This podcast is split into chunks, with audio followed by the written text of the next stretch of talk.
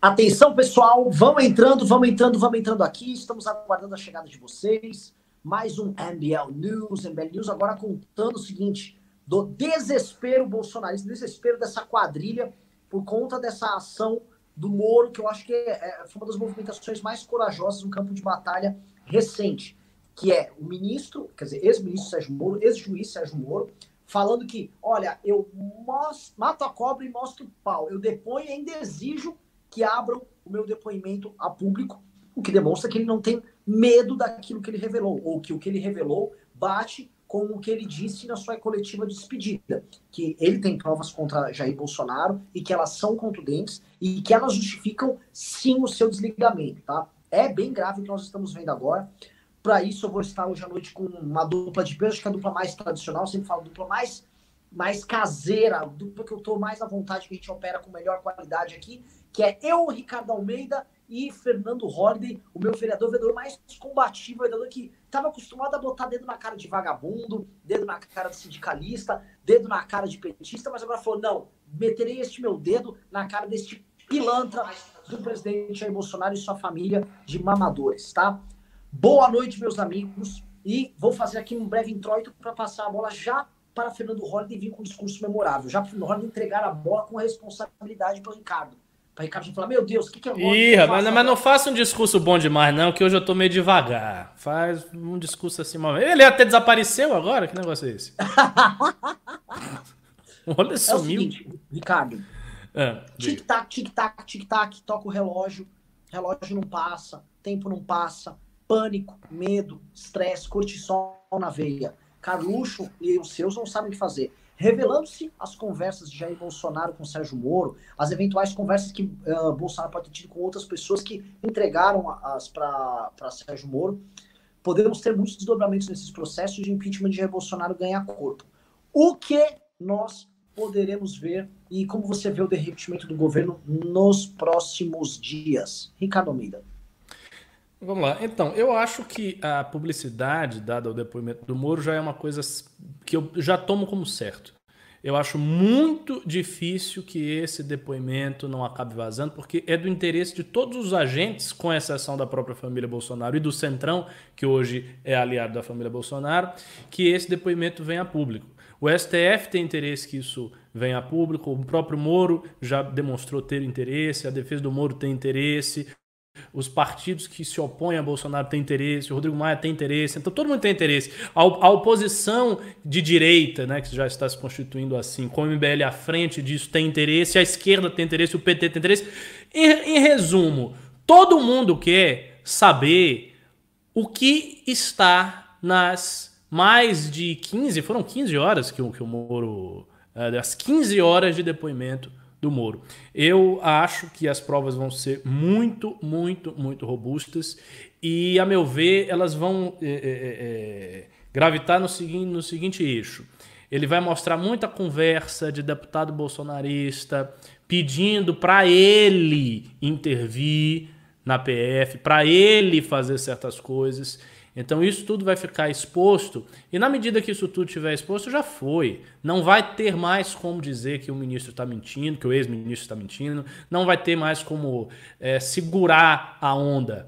E, e, é engraçado porque esse pessoal já começou, veja só, eles já se anteciparam à situação que eles vão encarar lá na frente.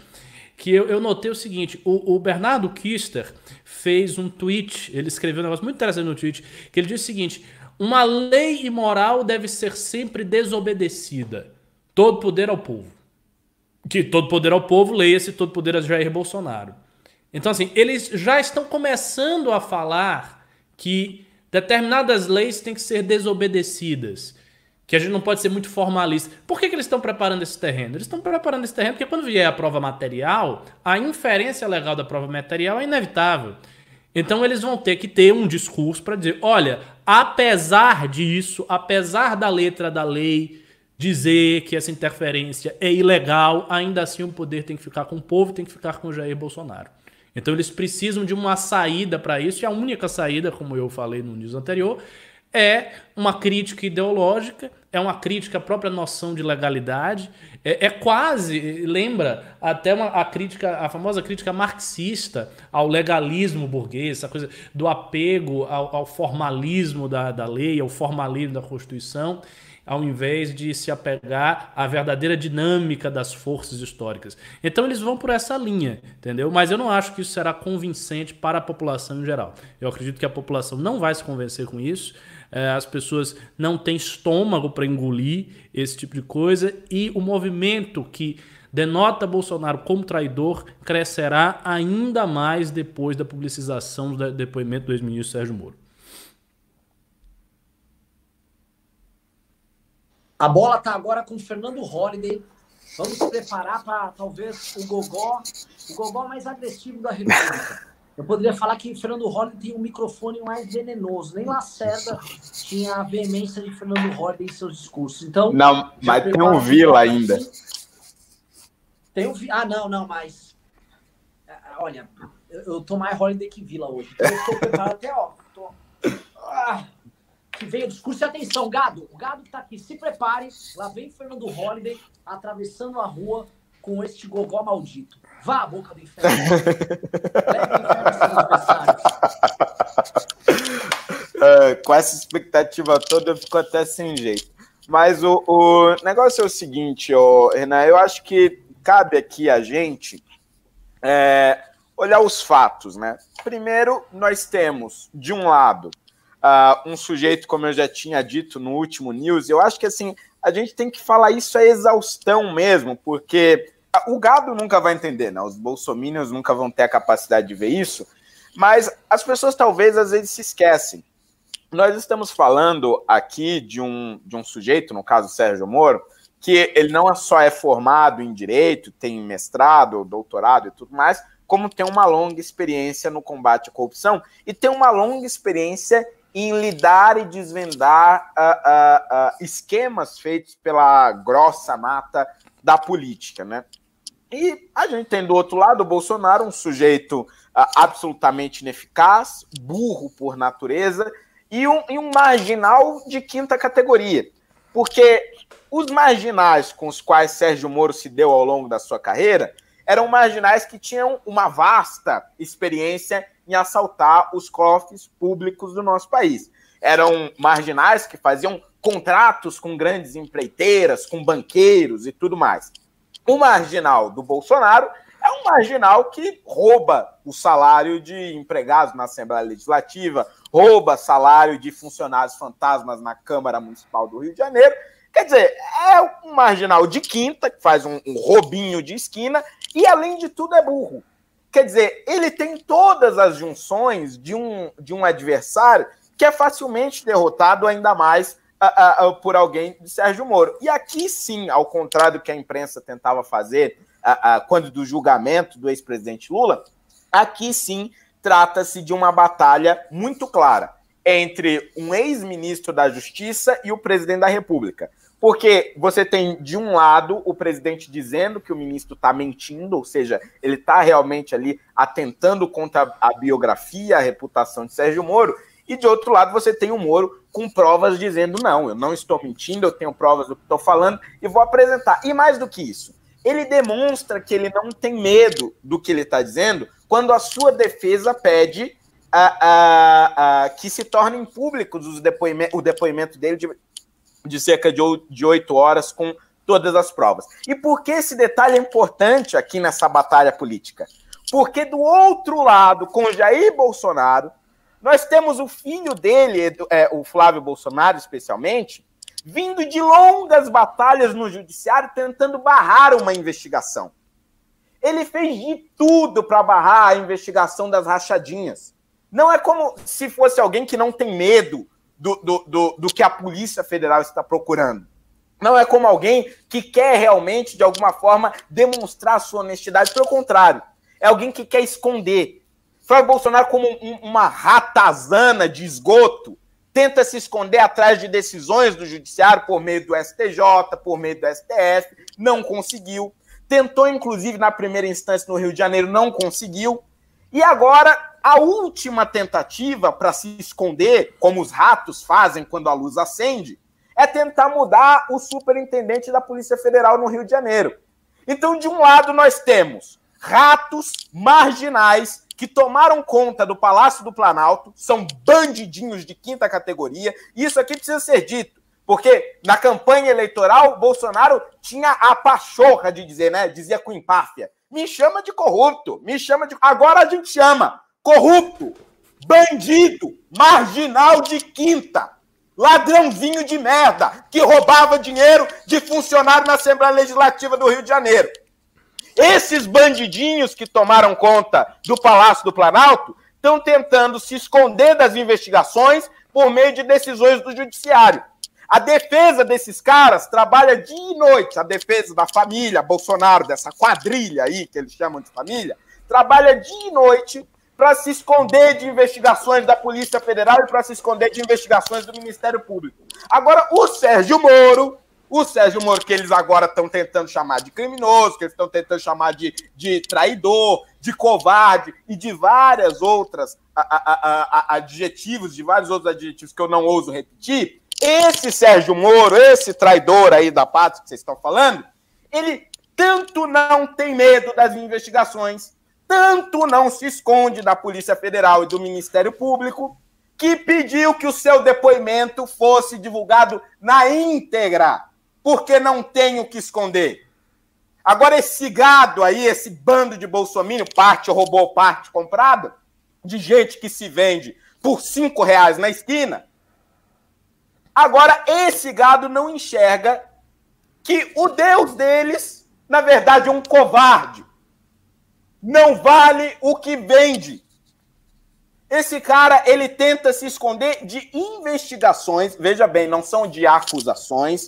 Não não, nós não estamos falando aqui de abusos específicos da Polícia Federal a, a, a, em uma ação específica ou das acusações clássicas de pirotecnia em determinadas operações, nós estamos falando de pessoas que não querem sequer ser investigadas, porque tem algo a esconder. E eu acho que a demonstração da defesa do Sérgio Moro é muito importante hoje, porque a batalha ela fica muito mais esclarecida. Aqui nós temos, de um lado, um sujeito que não tem o que esconder, que tem acusações muito graves, vindas de um sujeito com uma experiência absolutamente concreta e bem construída ao longo de décadas, e de outro lado, nós temos um marginal que ocupou o Palácio do Planalto com um discurso de combate à, à, à corrupção e um discurso de honestidade que não se sustenta, e além de tudo, um sujeito absolutamente burro, um completo imbecil, um débil mental, que nem para organizar uma quadrilha serviu. Tanto não serviu que essa quadrilha vai ser desmantelada e exposta em praça pública dentro de alguns dias. É muito Olha, complicado falar depois do Holiday, né? É, pois é, e, e, não só isso, assim, eu fico curioso. Cadê o Holiday que passava o pano? Cadê o Holiday Paz e Amor? Holiday... Veja bem, fazer um contraponto. Agora não tem contraponto, não é pau, é pau. Não tem contraponto nenhum. Tempos dos quais minha biografia se envergonha. é. Não, pois então, pois, só, só... Eu posso ficar dançando no programa, que eu, eu era só fundador do MBL, o opositor, eu tô, tocar guitarra. Eu, eu acho que em breve, Renan, você vai ter que fazer as vezes de defensor do Bolsonaro quando o Rodney tiver. Tipo, vai, ser, vai ter que ser o Renan passando pano. Veja é, bem, Rodney. É. Vamos, vamos devagar. Não, ainda tem um detalhe, né? Que, que é, o, o, o novo diretor-geral da PF acabou de tentar de tirar o cara lá da, da PF do Rio de Janeiro ou, ou, ou seja, ele não, ele não deu nem um, um, um tempo para fingir que ele não tá lá só para tirar o chefe da PF do Rio de Janeiro e botar outra pessoa no lugar. Então, assim, isso aí é algo escandaloso o que, o que aconteceu, acabou de ser divulgado, foi divulgado hoje. E é, é sobre isso que o, o, o Rubinho vai entrar com ação? Como é que, que tá esse, esse processo, né?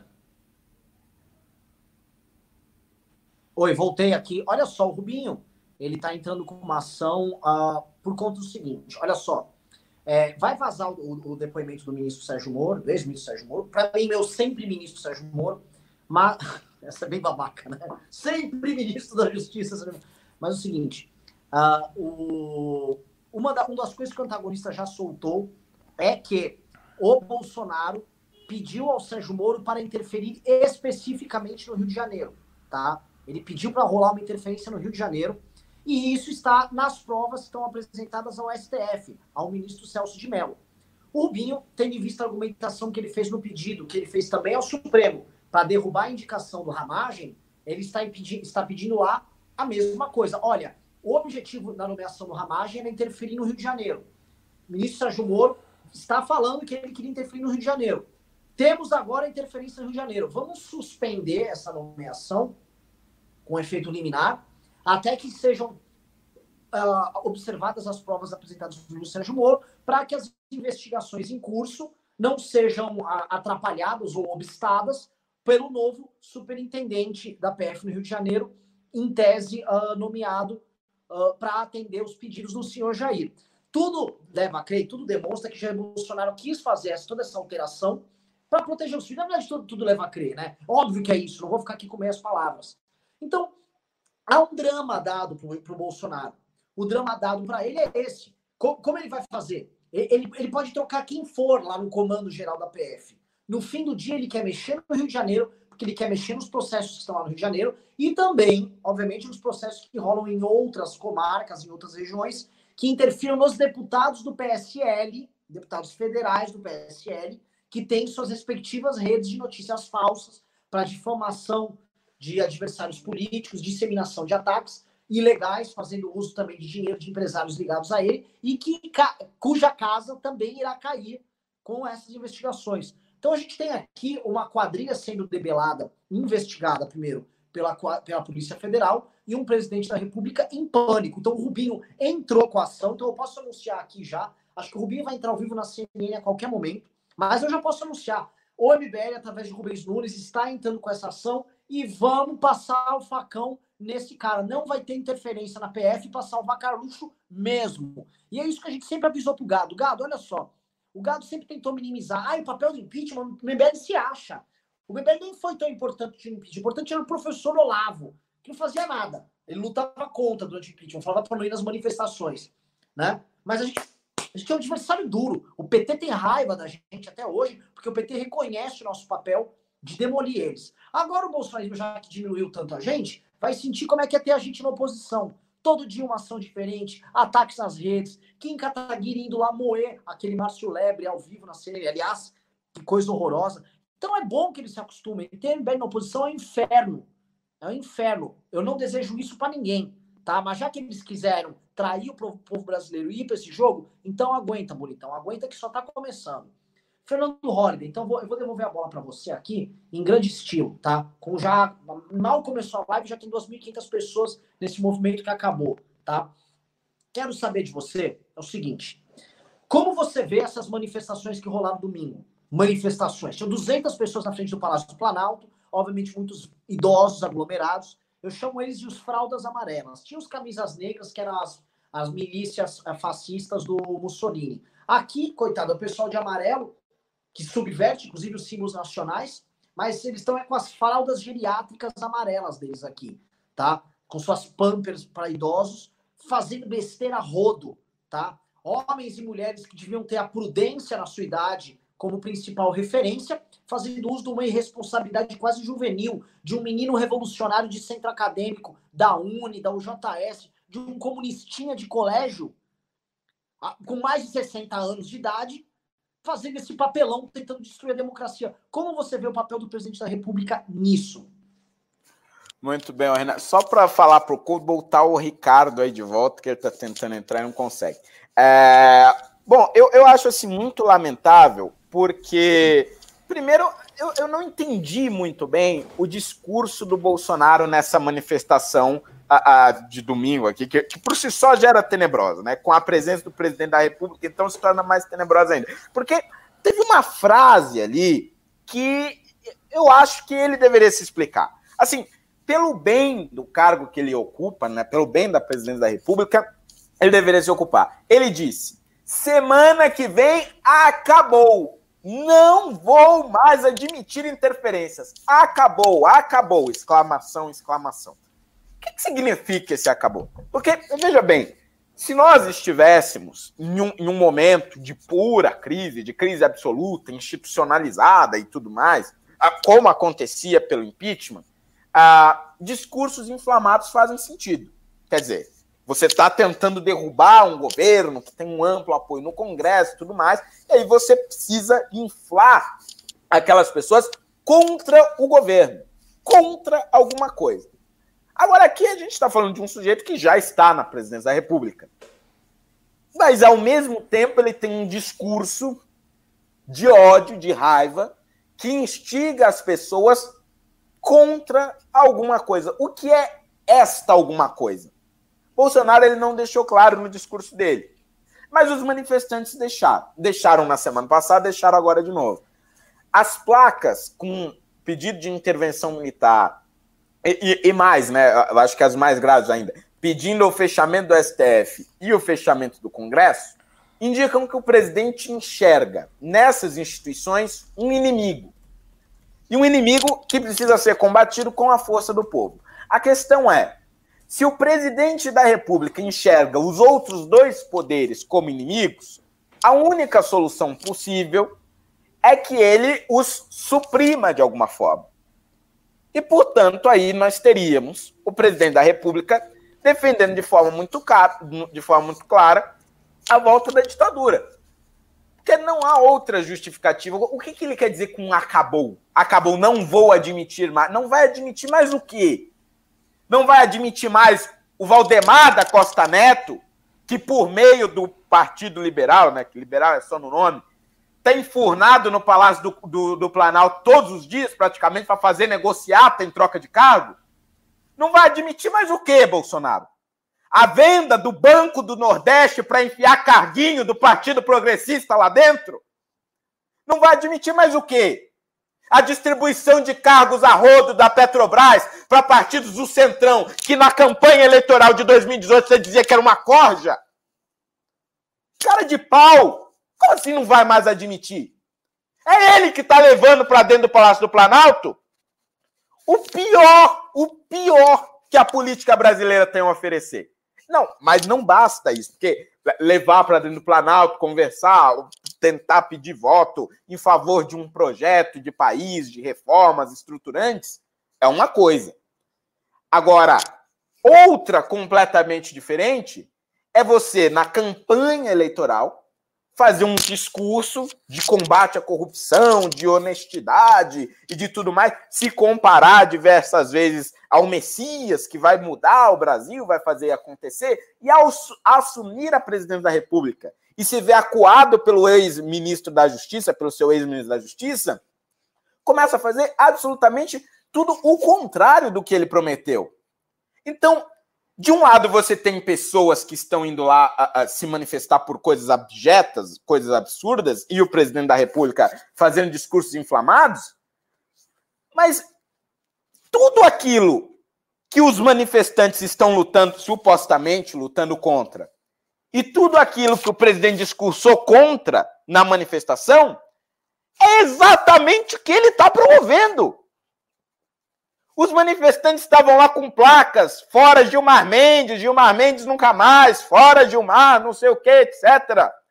Sendo que na semana passada, dentro do palácio, enquanto o novo ministro da Justiça assumia, juntamente com o novo advogado-geral da União, o mesmo Bolsonaro dizia que Gilmar Mendes está sempre lá para lutar em favor do executivo. E o que, que ele considera a luta contra o executivo? Porque isso é interessantíssimo. Né? Quando foi que Gilmar Mendes esteve ao lado do poder executivo? Fez alguma coisa pelo bem do poder executivo na nação, pelo bem da república? O que, ao que Bolsonaro se referia? Se referia às ações ligadas aos seus filhos que tiveram decisões favoráveis de Gilmar Mendes. Ele confunde de forma canalha e marginal o que é o poder executivo e a presidência da República em relação aos interesses dos seus filhos. E, e tá lá o, o bando de, de trouxa, de imbecil, na rua, com plaquinha Fora Gilmar. Ah, tenha meu favor. Pelo amor de Deus. Tudo aquilo pelo qual essas pessoas estão lutando contra nessas manifestações, correndo risco de pegar epidemia, eh, de pegar Covid-19 e morrer em massa, é justamente aquilo que o presidente da República está defendendo todos os dias e praticando todos os dias dentro do Palácio do Planalto. As pessoas que estão indo lá querem destruir o Centrão, querem fechar o STF, querem fechar o Congresso, querem tirar o Rodrigo Maia da presidente da Câmara, porque o que? Consideram essas pessoas ou esses grupos símbolos de corrupção ou símbolos de desonestidade. Mas por alguma razão, e que eu, que eu, eu, eu sinceramente não consigo uh, uh, ver qual é, a não ser que estejam recebendo dinheiro de alguma maneira ou se recusem uh, por incapacidade intelectual ou alguma dificuldade mental grave, se recusam a enxergar a realidade. Que qual é? Tudo aquilo que esses grupos aí supostamente fazem ou fizeram ao longo de anos o presidente delas, o presidente que elas defendem com unha, garras e dentes, agora pratica e de forma pior. Porque quando nós, nós tínhamos a, a, a, estrutura petista, nós tínhamos sim favores familiares, tinha tudo que era de ruim, tudo que era de ruim. Só que em nenhum momento as pessoas, a, a, depois do mensalão, evidentemente, e, e depois do petrolão, nem se diga, Nenhuma dessas pessoas que elegiam a, a Dilma, por exemplo, no segundo mandato, esperava uma grande luta contra a corrupção. Isso nem fazia parte do discurso petista, fazia assim por tabela, né? Porque eles eram obrigados a fazer. Mas a, o voto era mais por causas sociais, não, ah, porque tem um Bolsa Família, ah, porque tem um ProUni, não sei o quê. Fizeram bem aos pobres, nova classe média e tudo mais. Quer dizer, a razão pela qual os petistas continuavam no poder era uma: mas não era mais a honestidade, não era mais a moralidade, como tinha sido em 2002 na primeira eleição do Lula, junto com as causas sociais e tudo mais. O grosso da população já sabia que eram corruptos e por isso lutaram pelo impeachment. Aqui é diferente. Aqui nós temos um presidente que é eleito com base na moralidade, que é eleito com base em um discurso de combate à corrupção, e ele, e ele fortalece esse discurso ao dar carta branca para o Moro no Ministério da Justiça, e de repente abandona tudo isso. E começa do dia para a noite, ali praticamente, né? Porque bastou alguns meses na presidência para ele começar a negociar com pessoas que ele dizia que eram repugnantes. Se você pesquisar aí agora no Google, agora mesmo, você jogar é, é, é, Bolsonaro Geraldo Alckmin, você vai ver que na campanha o, o Alckmin tinha feito ali uma ampla aliança com os partidos do Centrão, tinha a maior parte do tempo de TV, e o Bolsonaro, comentando sobre esse tema de TV, ele disse que o Alckmin se uniu a tudo o que não prestava da política brasileira. Era a alta nata da, da, a, da podridão, alguma coisa assim, criticando o Centrão. E hoje, esse Centrão é o único grupo político, aliado a, a, aos bolsominions que fica grudado no saco dele, é o único grupo político que ainda apoia o presidente. Você não vê uma base sólida de, de partidos que estão em favor da Lava Jato, que estão em favor do combate à corrupção, lutando ao lado de Bolsonaro. Esses abandonaram ele. Ou abandonaram antes, ou abandonaram junto com o Sérgio Moro. E eu não entendo como que as pessoas, como que esse grupo, né, que ele é bem seleto, ele é bem pequeno, ele é bem restrito, eu não entendo como que esse grupo ainda tem a coragem de se manifestar, contra essas pautas que, ao mesmo tempo que eles gritam contra, fecham os olhos quando o seu presidente assume a mesma postura. É incompreensível. Eu, eu, eu, eu sinto pena dessas pessoas porque elas estão sendo usadas e isso está diante do rosto delas. Mas agora eu acredito que o Celso de Mello vai autorizar a divulgação do depoimento do Moro. São mais de oito horas de depoimento, com inúmeras provas, print de WhatsApp e, e, e, gravações de áudio e outras autoridades que também provavelmente serão envolvidas aí. Porque tem isso, né? Às vezes o Bolsonaro não falava com o sujeito, mas usava um ministro para mandar um recado. Quando esses áudios vierem à tona, não haverá mais nenhuma justificativa para essas pessoas continuarem se manifestando. E se continuarem se manifestando, elas vão ser indignas, indignas de crédito, de credibilidade, porque estarão no mesmo grupo daqueles manifestantes da CUT, dos manifestantes da UNE, que defendiam a, a, a, o presidente Dilma à época do impeachment. Então, aí toda aquela ressalva, porque eu sempre fiz uma ressalva muito clara quando a, crítica se dirigia a manifestantes ainda quando a gente teve lá o 26 de maio, 25 de maio, sei lá quando é que foi, a, a, que teve as manifestações, que a gente sempre tinha que fazer uma ressalva. Porque haviam pessoas honestas a, e dignas de confiança que iam se manifestar. Iam, assim, com um desejo genuíno mesmo de, de mudar alguma coisa, de transformar alguma coisa. Mas a partir do momento em que Moro acusa o presidente da República do que acusou e já mostrou provas, mas mais do que isso, a partir do momento em que a, a, essas provas todas forem divulgadas e o depoimento de Moro for divulgado na íntegra, as pessoas que continuarem se manifestando em favor do presidente da República não merecerão nenhum pingo de respeito. Pelo contrário, merecerão somente o nosso desprezo. E aí não se trata mais de respeitar a, a, manifestações públicas ou não, que eu não vou estar indo lá na rua e impedir eles de se manifestar. Mas se trata de, da credibilidade dessas manifestações. Assim como a UNE e a CUT não tinham credibilidade para protestar em favor de Dilma no impeachment, porque recebiam dinheiro público que a gente sabia. Esses manifestantes que continuarem a partir desse momento em que as provas forem apresentadas ao público, não terão mais nenhuma credibilidade do público e não terão mais nenhum outro sentimento do público a não ser o desprezo, o nojo, por continuarem se manifestando em favor de um governo de marginais, de corruptos, que montaram uma quadrilha no Palácio do Planalto em torno de uma família. Pessoal, antes de eu continuar aqui, eu queria perguntar para vocês se meu áudio tá bom, vocês estão conseguindo me ouvir. Tá bom o áudio? Volume tá bom? Ótimo. Então vou continuar aqui. Eu, assim, depois dessa exposição maravilhosa do Fernando Holliday, eu vou pedir para vocês aqui, aqui estão no chat, estamos assistindo duas coisas.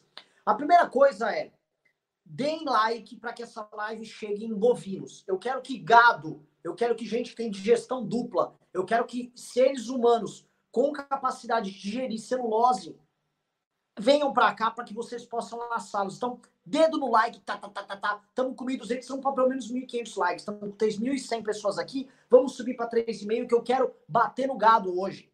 Temos que tratar o gado como tem que ser tratado. Segundo ponto, tá? Ó, o pessoal tá falando que meu áudio tá baixo. Puta que pariu. Eu vou passar a bola pro Renato. Renato, é... dá um oi aí pra galera e me explica como você tá vendo as... essa questão das provas do Sérgio Moro. Olá, meus queridos amigos. Voltando aqui de novo para o MBL News, que hoje eu já participei do plantão, mas uh, me, me requisitaram aí de última hora. Olha, eu, eu acho o seguinte, o, o Renan, pelo que eu já vi, né, uh, quanto à divulga possível divulgação, o pedido de divulgação do Sérgio Moro aí sobre o depoimento dele, acho que muito provavelmente o Celso de Mello deve aceitar, né? Tanto é que ele já já já deixou público, né? Ele já tinha aceitado o mesmo pedido parecido no depoimento do Weintraub, né? Não sei se vocês já falaram sobre isso. Então, muito provavelmente ele deve aceitar, além do Celso de Mello tá dando muita celeridade para esse processo, né? Logo que ele recebeu, ele já deu cinco dias para o Moro estar tá lá depondo, ou seja, ele tá, ele tá trabalhando aí, tá fazendo valer esses últimos, esses últimos meses que ele tem lá na, a, como ministro do Supremo Tribunal Federal. Uh, tá, tá tudo certo aí? Prossiga.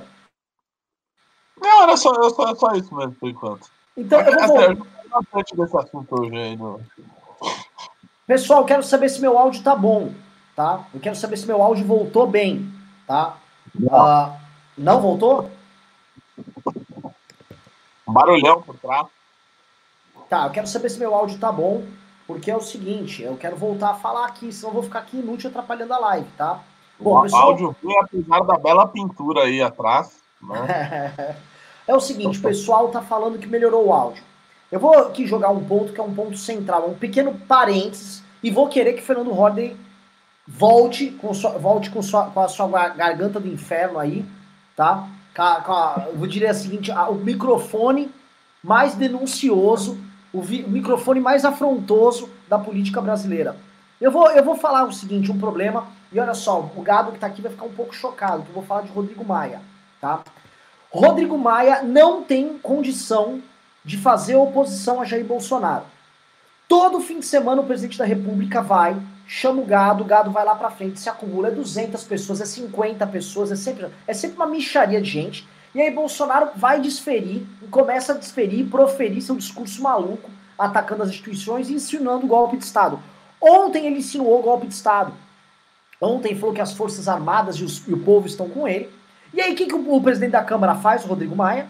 Solta uma nota solta uma. Ele sempre solta uma nota. Quer dizer, da, da, daqui a pouco o Bolsonaro tá com um tanque dentro da, da sala da presidência da Câmara. Aí ele, fique tranquilo que eu redigirei uma nota aqui, ó. Estou muito preocupado aqui com as instituições democráticas do Brasil. Que caralho é esse? E sabe o que acontece? Tudo que o Bolsonaro precisa é, é, é de uma presidência da Câmara covardada, que é chamada de ladrão, de corrupto, e fica ali soltando nota, preocupado. Não é assim que se reage a um picareta, a um tirano, a um projeto de caudilho. O que o, o, o Rodrigo Maia, fosse ele inspirado, por exemplo, no Ulisses Guimarães, tá? que foi presidente da Câmara quando a Câmara vivia a ditadura militar, ele deveria unificar a sociedade civil contra Jair Bolsonaro. Falar, vem aqui, ô, ô AB, você é meio comuna, mas vem aqui. MBL, vem aqui conversar. O CNBB, vocês são meio comuna, vem. Igrejas evangélicas que representam as parcelas da sociedade, mas que não estão compradas, vem aqui conversar com a gente também. Venham imprensa conversar com a gente aqui. Venham partidos políticos, venham articulistas, venham intelectuais, venham professores, venham estudantes, venham empresários. Vamos falar que isso aqui não dá? Vamos defender a democracia? Vamos botar todo mundo aqui em plenário? Vamos fazer uma sessão aberta para conversar? Vamos mobilizar? Vamos fazer uma CPI contra o presidente da República? Vamos responder grosso? Vamos chamar uma coletiva de imprensa com todos os líderes de partido, demonstrando que o presidente da República não pode fazer isso? Vamos ser macho e vamos mostrar que a porra do parlamento tem que ser respeitada? Ele não faz isso. Quando o, Rodrigo Maia se cala e fica tendo esse papel ridículo, que é o papel que ele tá fazendo, o Bolsonaro cresce. Tudo que o Bolsonaro quer é notinha do Rodrigo Maia. Porque aí o Bolsonaro vai lá e ataca o Maia fala, esse cara não tem moral, e aí ele faz o seguinte expediente. De semana ele compra o Centrão e de fim de semana ele tenta fechar o Congresso. Olha que legal, né? Que é muito bonito. De semana ele compra o Centrão porque o Congresso é, é vagabundo, não sabe nem se defender. É, de fim de semana ele tenta fechar, leva uns pelegos lá, vai que cola uma hora, vai que, vai que uma hora dá certo, né? O, o, presta atenção, o golpe de Estado que rolou na, na Rússia imperial ali em 1917 foi um golpe tocado por uma merreca de gente. Uma merreca. Não foi um exército, o povo tem nada. Foi uma pequena vanguarda revolucionária. Tô dizendo que o Bolsonaro vai fazer isso? Não vai. Mas o que eu quero dizer é que você não precisa de muito para destruir uma instituição quando ela é jogada na lona, tá? E ficam o tempo todo jogando o nosso parlamento na lona e o parlamento não reage. Não dá, não dá para ter o Rodrigo Maia agindo dessa forma o tempo todo tem que ter um Ulisses Guimarães. Eu vou falar, não é porque é do MBL. O cara que representa a voz do parlamento hoje é o Kim. Vê o Kim lá no, no, no, na CNN hoje, você fala, caralho, um cara que tem moral, um cara que, que, fala o que pensa mesmo, não tem rabo preso com ninguém, que defende democracia e que põe esse, esses, esses autoritários de merda assim, ó, no chão. O Kim fala, ô, oh, oh, baixa a bola, seu bosta. Vem que, que você tá falando com gente séria. Foi uma surra. E é isso que tem que fazer. Tem que tratar autoritário igual merda. Isso é que o Rodrigo Maia fica tratando o parlamento de novo como aquela coisa. É, eu vou pegar aqui, eu vou conversar com o cara aqui e fica com essa. Que porra é essa? Que vergonha! Ele tinha que ter vergonha disso. Ele tinha que ter vergonha de estar tá sendo covarde, de estar tá se acovardando, porque é na covardia dele que o Bolsonaro cresce. Pega o perfil do Bolsonaro. Sabe quem é o Bolsonaro? O Bolsonaro é um bosta. É um tiozão, um covarde. O Bolsonaro é aquele cara que, quando debateu com o Vila, foi humilhado, foi massacrado pelo Vila. Final ele terminou. Ô, me dá um abraço aí. É lógico, ele é um bosta. O Bolsonaro é um bosta. Tá, o Bolsonaro é um merda. O Bolsonaro é um cara que, como diz o Roberto Jefferson, eu era o líder do Bolsonaro. Lógico que era o líder do Bolsonaro. O Roberto Jefferson jantava o Bolsonaro. O Bolsonaro era um burro. Era um cara que botava na reunião de lista e nem sabia o que ele estava fazendo. Ele não sabia o que ele votava. O Bolsonaro é um merda. Só que ele é um merda no meio de pessoas inteligentes, de raposas. Porque ele é um burro lado deles. Só que na academia militar, não. ele é um cara grandão, então ele acha que ele é um cara que faz bullying, né? Ah, isso aqui, ó, sou grandão, vou zoar você. É. Porque é isso que ele sabe fazer. É o que um burro grande tenta fazer. É um, um bullying. Só que, como ele vê o Baia reagindo como um gordinho que sofre bullying, que é, é essa imagem que os bolsonaristas tentam criar, e o Baia não reage, ele fica lá, ele, ele se impõe. Porque é como a forma como ele reage, igual um, um, garoto. Um garoto da época da academia militar. Tem que reagir de forma dura, que o Bolsonaro volta a ser o que ele sempre foi, um bosta. Um bosta igual os filhos dele, que não degeneram esse sangue de perdedor, de bosta que ele tem. É isso que tem que fazer com ele. Agora, precisa de um Ulisses Guimarães. Fica botando o Rodrigo Maia, o Rodrigo Maia não sabe reagir. É um fraco. O que, que vocês acham disso? Renato Batista. Não, se fosse Ulisses lá, ele já teria, já teria dito. Tem, temos ódio e nojo à ditadura. Ódio e nojo. Enquanto isso, o Rodrigo Maia está lá fazendo muitas notas de repúdio. Mas, o Renan, eu, eu vejo uma, uh, um ponto positivo. Teve uma vez que você falou que que o Rodrigo Maia tinha uh, feito uma nota e etc., e que a nota dele tinha tido uma repercussão positiva, né? Afinal, ele estava uh, ah, né, se contrapondo contra um retardado, então ele estava numa posição equilibrada. Só que dessa última nota que ele já fez, uh, no dia de hoje, né, no dia de ontem, as pessoas já começaram a cobrar dele. Né? Teve essa cobrança. Ninguém mais achou legalzinho a nota dele. Ninguém mais falou, ah, como ele é moderado, nossa, olha é. lá como é diferente do retardado do presidente. Não, as pessoas falaram: Meu, chega, quando você vai tomar uma atitude, meu amigo? Você, tem, você é a única pessoa na República que tem uh, o freio constitucional para parar os arroubos autoritários desse cara. Você tem uma maneira de parar isso, uma só, e só você tem, que é acatando o pedido do impeachment e dando andamento a isso. Até quando ele vai, vai soltar a notinha? Porque assim, se depender disso, eh, Renan, eu já não tenho, eu não tenho dúvida de que o Rodrigo Maia deve ter uma nota de repúdio pronta para a semana que vem. E para a próxima, e para a próxima, e para a próxima. O problema é que as pessoas já estão cansadas de nota de repúdio. Né? Tem, tem já outros deputados aí tomando a frente desse processo e o Rodrigo Maia está sendo justamente o que você falou, está sendo um bobo aí, né? Que está sendo xingado dia e noite, né? Tá está sendo tratado como um lixo e não está dando a resposta que as pessoas estão querendo. Se fosse né, outro grande líder ou alguém que já presidiu a Câmara como o, Ulisses Guimarães, certamente não, não, não ficaria aceitando que todo final de semana, todo domingo, o presidente da República faça e participe né, de manifestações que, pe que pedem, vejam só, o fechamento do próprio Congresso. Né? Ele tem que fazer valer o poder que ele tem e dar andamento no, no pedido de impeachment tomar alguma medida mais dura. Não dá mais para ficar só com notinha de repúdio. Posso falar antes de passar a bola pro, pro Rodney? Só vou pegar um outro ponto aqui, eu já vou devolver pro Rodney, assim, para matar no peito e arrematar pro gol. É o seguinte, além da falta de um Ulisses na presença da Câmara, nós não temos oposição. Que é a nossa oposição, que é o PT? O PT? Assim, os caras mais sujos que o pau de galinheiro fizeram parte de um outro projeto de poder corrompido vagabundo e também autoritário. Aí ao lado deles tem o Ciro Gomes, que fala grosso na TV, mas o partido dele quase não faz nada lá na Câmara. Aí os outros partidos ali, tudo perdido, a esquerda perdida, perdida, perdida. Então é o seguinte, nós temos que fazer essa oposição. Dentro do parlamento, estou falando institucionalmente dentro do parlamento. Quem além do Kim Kataguiri está fazendo isso? Eu quero, eu quero deixar esse desafio para vocês que estão aqui no chat. Quem além do Kim Kataguiri está fazendo isso?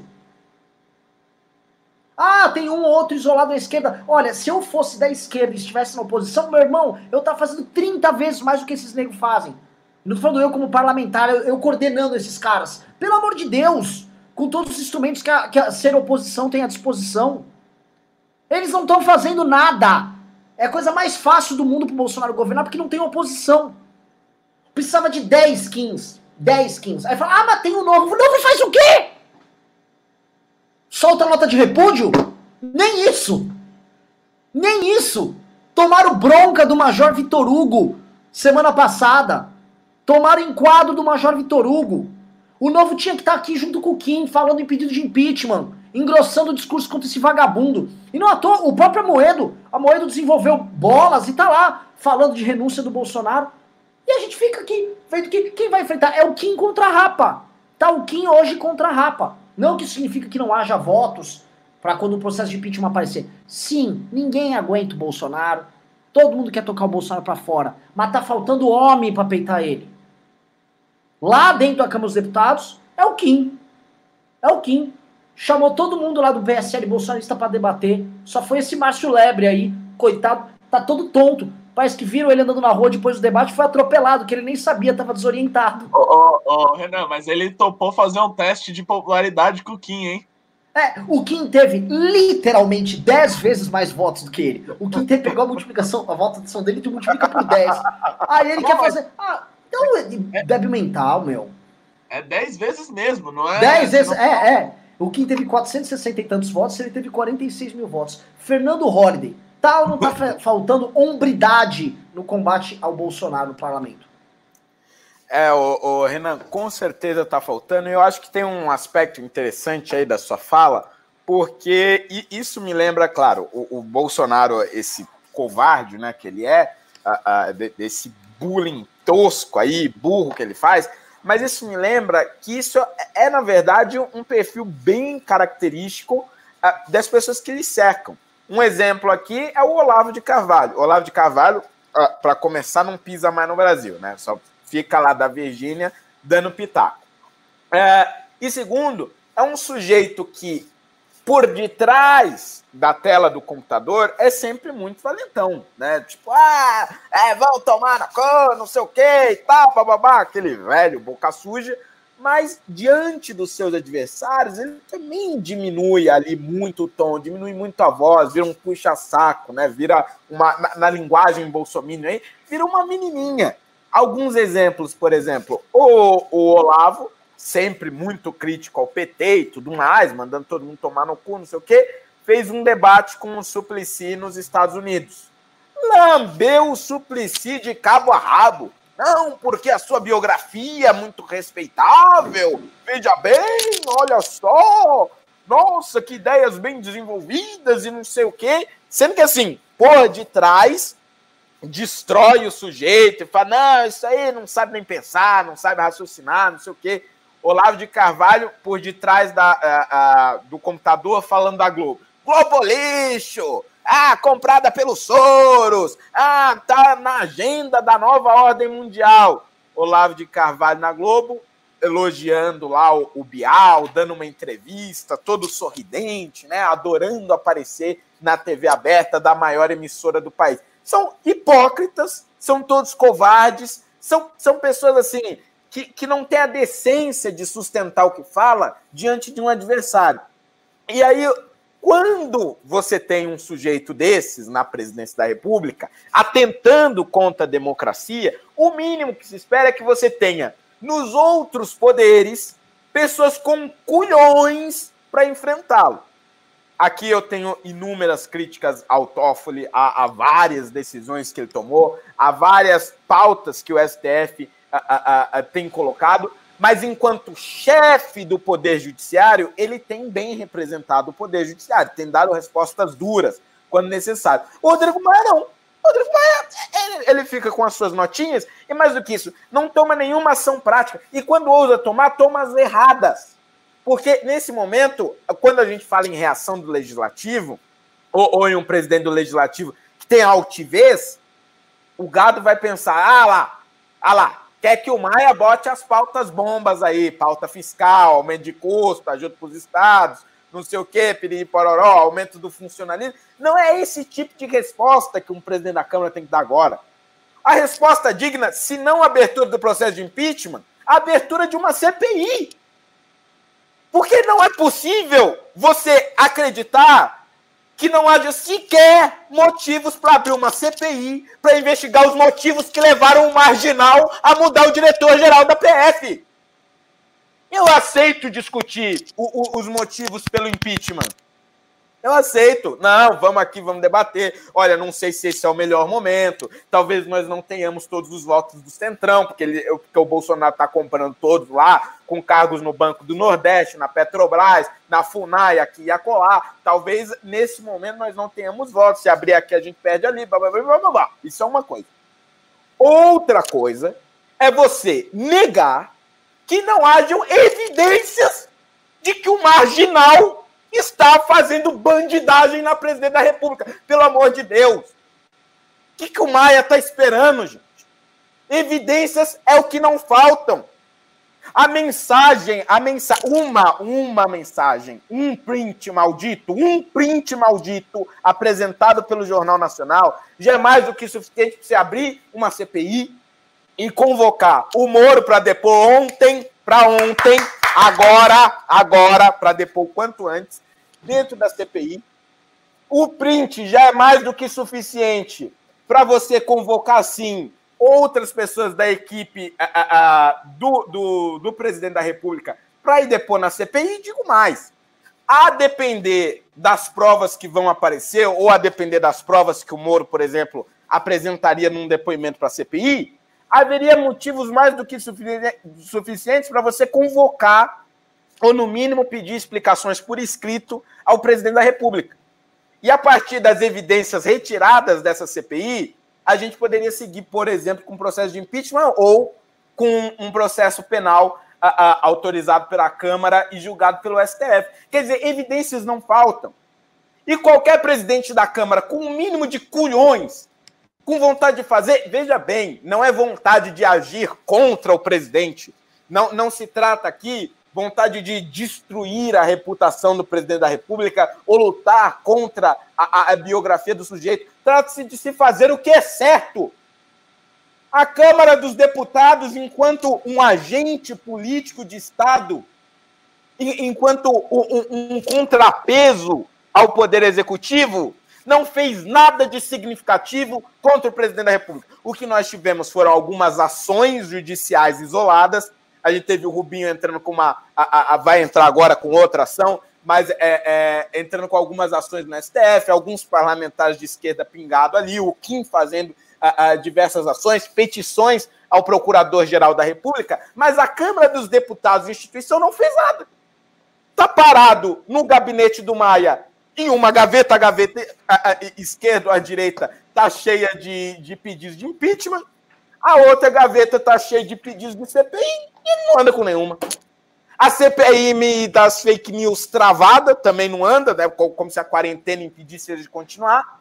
Podem continuar fazendo uh, também tratativas, pedindo depoimentos ao longo uh, da CPI por distância. A Câmara dos Deputados, enquanto instituição, está travada, está paralisada, e isso porque os bolsominions consideram Maia um inimigo. Consideram ele da oposição. Se essa é a oposição, meu Deus do céu. Né, do outro lado, claro, eu nem vou falar da oposição formal, né, digamos assim, do PT, que assim, não, não tem nem, nem motivos para se referir a essa oposição. Porque eles não têm moral, tanto não tem moral que o Lula não autorizou o PT a fazer um pedido de impeachment, mesmo havendo provas consistentes. Por quê? De um lado, eles têm um problema narrativo. Né? O impeachment era golpe, até semana passada. Semana retrasada aqui, impeachment era golpe, impeachment é golpe, blá, blá, blá. E o Moro, nas palavras dele, entre aspas, um bandido. Então, se eles entram com o pedido de impeachment agora, eles estariam dando credibilidade a um sujeito que eles dizem que é um, um bandido de toga, ou era um bandido de toga, e outra estariam se utilizando de um instrumento que, por anos, eles associaram como golpe. Agora, para desfazer essa dissociação, não, mas lá era golpe, aqui não é golpe, aí já, já foi para as cordas. Então o PT também não, não pede pedido de impeachment, nem entra com ações no STF. Parado. O PDT do Ciro Gomes está todo desmantelado, claro, a, a Tabata só não foi expulsa porque eles querem ficar torturando ela dentro do partido o quanto der. E o, e o PDT paralisado ali com aqueles discursos populistas, né? Ah, ah, se fosse comigo, eu resolvia na bala e não sei o quê, que nada mais é do que o Bolsonaro da esquerda, é a mesma coisa. É a mesma coisa, só que, ao contrário do Bolsonaro, ele não tenta adotar o discurso liberal e nem tenta adotar o discurso anticorrupção. O Ciro Gomes, eu, eu diria que é uma espécie de Bolsonaro mais sincero, porque ele admite ser nacional desenvolvimentista, sempre aturou a corrupção do PT e não se nega a negociar com o Centrão. Né? Pelo menos ele, ele é um mal que nós já sabemos o, o, o, o mal que ele representa de antecedência. O Bolsonaro a gente descobriu de surpresa. Agora, isso nos faz concluir que a esquerda não existe oposição. E aí a gente tem essa oposição no meio, né? Que aí é, é o MBL, é o Kim, é o novo, mas com o Kim, claro, se destacando uh, uh, muito mais em torno disso. Mas o que mais assusta aqui é, de novo, é a falta de ação institucionalizada da Câmara. Nesse momento, a Câmara precisava de um presidente que tenha coragem. E não é coragem de travar uma luta pessoal contra o presidente da República. É coragem de fazer o que é certo. Maia precisa ter coragem para abrir CPI e para investigar as declarações do ex-ministro da Justiça. Não é admissível, não é admissível que um presidente da Câmara dos Deputados, representante do Poder Legislativo, segundo poder da República, assista a denúncias tão graves feitas em uma coletiva de imprensa e a resposta institucional seja uma nota para a imprensa. Ah, mas vá para puta que pariu, pelo amor de Deus. Pelo amor de Deus, eu, eu assim, eu, eu evito falar palavrão, mas essas coisas me irritam. Que não é possível. Não, não é. é eu, eu, eu tenho a impressão, eu tenho a impressão que a estratégia do Maia aqui é tentar conseguir tempo para reunir novamente o Centrão, para que ele não perca a eleição para a Câmara ou consiga eleger um sucessor. Mas enquanto Maia consegue tempo, a gente vai sangrando. E isso é muito semelhante ao que Cunha fez com o impeachment da presidente Dilma. Ele tentou durante muito tempo barganhar o impeachment em troca da salvação dele na comissão de ética. Aqui não se trata de uma salvação do, do Rodrigo Maia, é porque ele não, não tem crime, não é investigado, nem nada disso, mas se trata sim de uma tentativa de uma venda do poder institucionalizado da Câmara em troca de poder conseguir se manter no poder. O que Rodrigo Maia está fazendo agora, a, a, a covardia da sua ação institucional, ou melhor, a covardia presente na sua falta de ação institucional, é tão repugnante quanto a covardia de Bolsonaro ao atacar Sérgio Moro de forma traíra, mesquinha e nojenta, como ele vem fazendo. Olha, é maravilhoso, deveria entrar nos anais do legislativo brasileiro esse libelo que Fernando Holliday uh, nos brindou aqui contra a covardia do Rodrigo Maia. É covardia mesmo. Já deu no saco. Já deu no saco, meu irmão. Não dá para aguentar mais isso aí.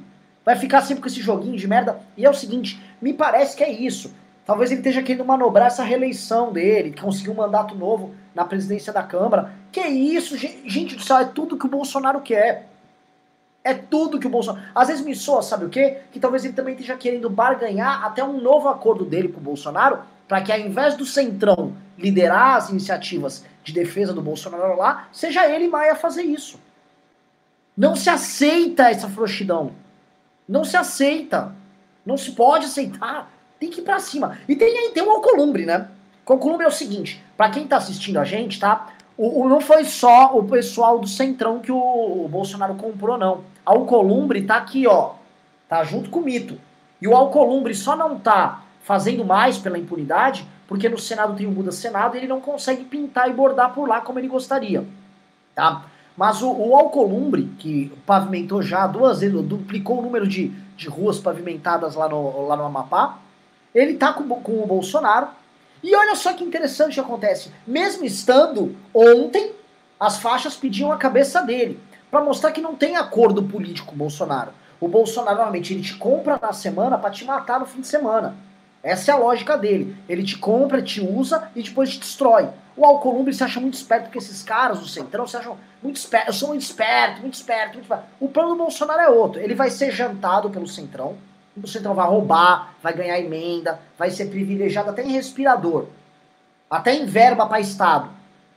Mas depois o Bolsonaro também quer cuspir ele. Tudo que o Bolsonaro quer é chamar todos de ladrão para ele pintar como a virgem no puteiro. Coisa que ninguém cai mais, tá? Vou passar a bola aqui pro Renato, que falou menos. Renato, você consegue ver na história recente do Brasil um, um legislativo tão acovardado e tão frágil como esse? Olha, Renan, já que a gente está falando de Ulisses Guimarães, né, fica aqui aquela célebre frase, né? Se você acha que esse, que esse congresso está ruim, espere o próximo. Essa foi a, a renovação aí, né? Que as pessoas trouxeram lá para dentro. É, antes, só mais uma coisa sobre o Alcolumbre. O Alcolumbre está agindo não como presidente do Senado, como presidente do Congresso Nacional. Ele está agindo como líder do governo Bolsonaro no Senado. Líder do governo no Congresso. É isso. É, essa está sendo a, a, a, utilidade dele nos dias de hoje. Uh, agora é o seguinte: o Congresso que tem aí, Renan Santos, muito, a grande parte da renovação, que as pessoas até chegaram a comemorar, olha o nível chegou em 50%, é a maior renovação que a gente já viu uh, numa eleição para o Legislativo, para a Câmara dos Deputados, para o Senado Federal, mudou muita coisa.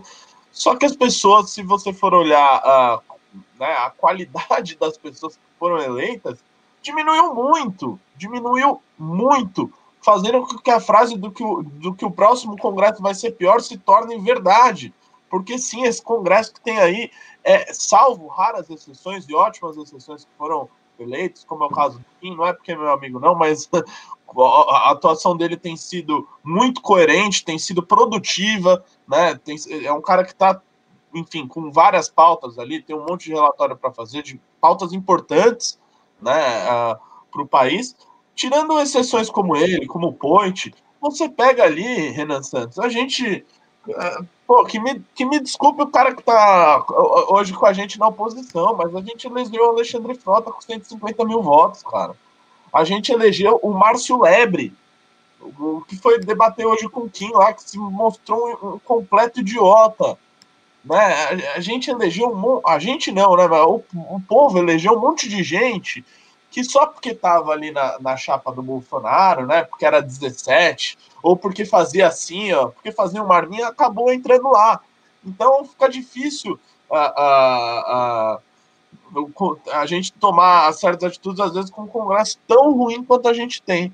E eu vejo muita gente falando para a gente falar do Maia. Tudo bem, eu, eu acho que agora a gente tem que falar do Maia mesmo, viu, Renan? tem que falar bastante do Maia, porque o que ele está fazendo é uma canalice, é uma sem vergonhice, né? É, a gente está cansado das notinhas de repúdio desse nhonho, e a gente vai falar mesmo. Uhum. Sim, sim, sim. O, o, o, o só estou respondendo o pessoal aqui. O, eu acho que é, é imprescindível que a sociedade civil, agora, já na esteira do pedido de impeachment do Jair Bolsonaro, comece a pensar quem será o próximo presidente da Câmara. Porque o Bolsonaro e o Centrão querem colocar o Arthur Lira. Arthur fucking Lira, tá? Um dos oh, líderes do PP, um dos caras mais corruptos, talvez, da, desse parlamento. Não, tranquilamente, um dos caras mais corruptos. Ah. E, ou, ou o Arthur Lira, né? Ou o Marcos Pereira, o que, se, o que seria mais um passo para comprovar aquilo que você falou no, no seu vídeo lá do Instagram, né? Do, do aparelhamento por alguns líderes né? Evangélicos, é? líderes evangélicos de igrejas neopentecostais que estão se encostando no governo, cara. E que, o, e que fazem, mal, fa, fazem isso, negociam a fé dos outros em troca sim. de cargo. É, e a, então, e agora sim, tá não adianta a gente falar, tem liderança que está com isso. Ah, eu, eu, assim, então tem, tem, tem evangélicos reclamando. Meu irmão, tem. Não sou eu, não sou eu que tenho um cargo no governo para poder fazer, pra fazer os outros de besta. Eu não estou fazendo isso, estou só denunciando.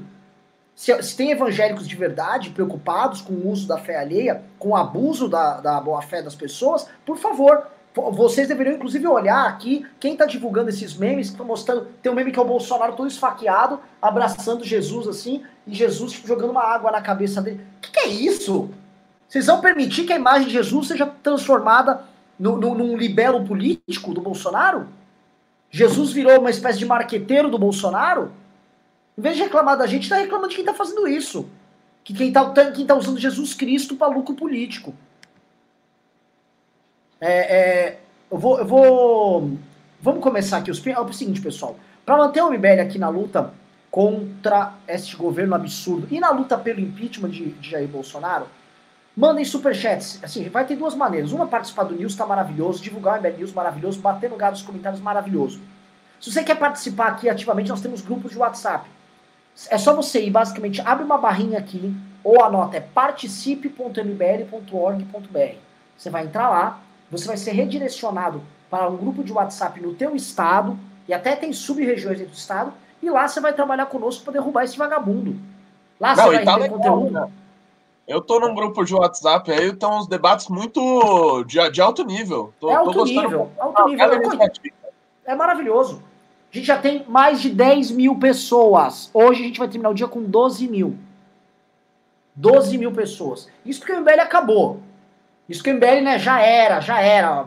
Tá capaz de cal, já esses caras morreram. O Minion fica lá, derrete, né? derrete mais que tá muito bom esse derretimento. Tô igual chocolate derretido. Eu sou um bolo de cenoura. Manda aí o chocolate derretido aí, que eu tô gostando. Tá delícia. Fica o Minion. Aí o Minion tá. Minion, vocês ajudam a gente. Continua aí sendo Minion. Continua oprimindo muito, que tá muito bom, viu? Bando de retardado.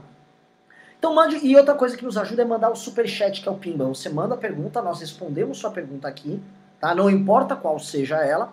E uh, você também ajuda o MBL a continuar essa luta, que está braba, mas que a gente não vai retroceder nenhum centímetro. Tá? Deixa eu só fazer uma propagandinha rápida aqui, rapidinho, rapidinho. Deve. Pedir aí pro pessoal que está assistindo o MBL News. Amanhã vai ter vídeo meu aqui no canal do MBL, mas também eu gostaria de pedir para vocês se inscreverem lá no meu canal youtube.com/barra Fernando Holiday MBL, tudo junto Fernando Holiday MBL, tudo junto. Se inscrevam lá que vai ter vídeos fresquinhos para vocês toda a semana, todos os dias, aliás. Deixa eu fazer uma pergunta aqui no chat.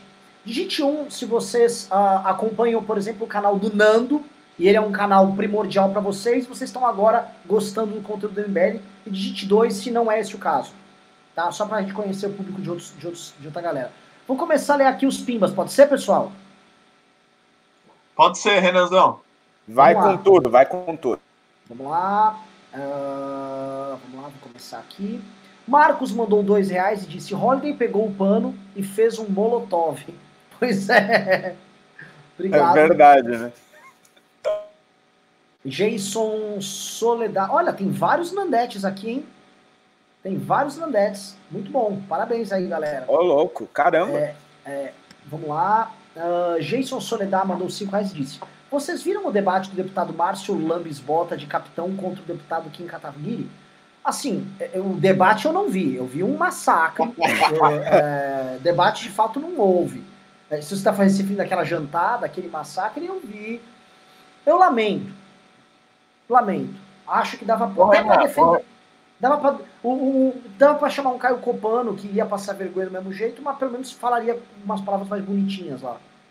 É. É. Eu nem Pelo assisti menos... ainda, tenho que assistir. Esse, esse, ainda teve coragem, né, Renan? É. é. Coragem, que aliás é o sobrenome de Arthur Duval, pré-candidato a prefeito de São Paulo. É verdade. Bem lembrado. Makoto Xixio mandou 5 reais e disse: só idolatrem o Jailson Mendes. Jailson Mendes, lembrando, é o pai de família. O famoso pai de família que tomava um suco de laranja. Bolsonaro não, Lula não, Moro não, solta o. Ah, que delícia! Ah! Espero que vocês não pesquisem isso, por favor. Makoto Shishio também é o novo membro do MBL, bem-vindo. Leandro Keller mandou 5 reais disse: Quem viu aí a live do Gentili com Kogos, ET Bilu, advogado Paloma, Diguinho, entre outros personagens pra assistir folclóricos? Eu vi. Cara, eu ri eu vi. muito. Eu vi, mas, ô Renan, pô, uma coisa é o seguinte, né? Tem que falar pro, vou falar pro Danilo aí, se ele estiver nos assistindo. Uma coisa é chamar o ET Bilu, o advogado Paloma, Que são homens sérios, né? Fazem um humor sério. Outra coisa é chamar o templário Paulo Cobos, que virou um bolsonarista de primeira, né? O, o libertarianismo dele foi pro espaço, né? Eu não sei o que aconteceu. Mas Paulo não. Cobos, pelo amor de Deus. Não só dele, né? O, o, o movimento libertário brasileiro foi o movimento libertário coletivista de Clinton Líder. Sim.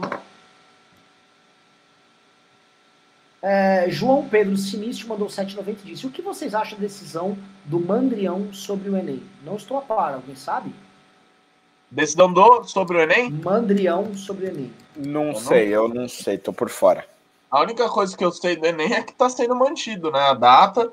Divulgaram, inclusive, uma propaganda, assim, né? Tipo, que eu achei, assim, terrível, né? É, que meio que diz o seguinte: olha, estuda aí, estuda aí, se vira, não importa como, isso tudo aí o Enem vai estar tá mantido porque vai ter que ser mantido.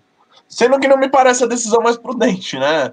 Um monte de alunos sem aula aí, sem ter como fazer, sem ter como estudar, né? Muitos nem têm, às vezes, recurso para ir atrás de, enfim, de, de, estudarem por si próprio, né? E vão, vão ter que fazer uma prova que pode decidir muito do futuro da, das pessoas, eu acho imprudente aí ter mantido. Mas não é, sei e... se com o Mandrião.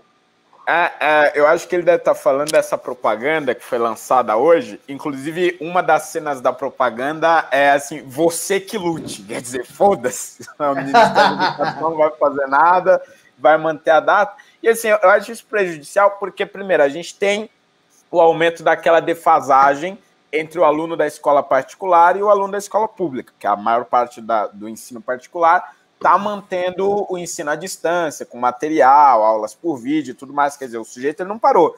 E aquele que faz o cursinho pré-vestibular, os, os, cursinhos mais tops mesmo, objetivo, ângulo, etapa, por exemplo, estão também mantendo aulas à distância e o aluno já tinha é, um material robusto para estudar em casa, com plantão de dúvidas online e tudo mais. Então, assim, quem pode pagar vai sair muito mais privilegiado agora no Enem. Mas tem uma outra diferença, porque aí vão dizer, ah, tem as cotas e tal. Mas mesmo entre as cotas vai ter uma diferença muito grande.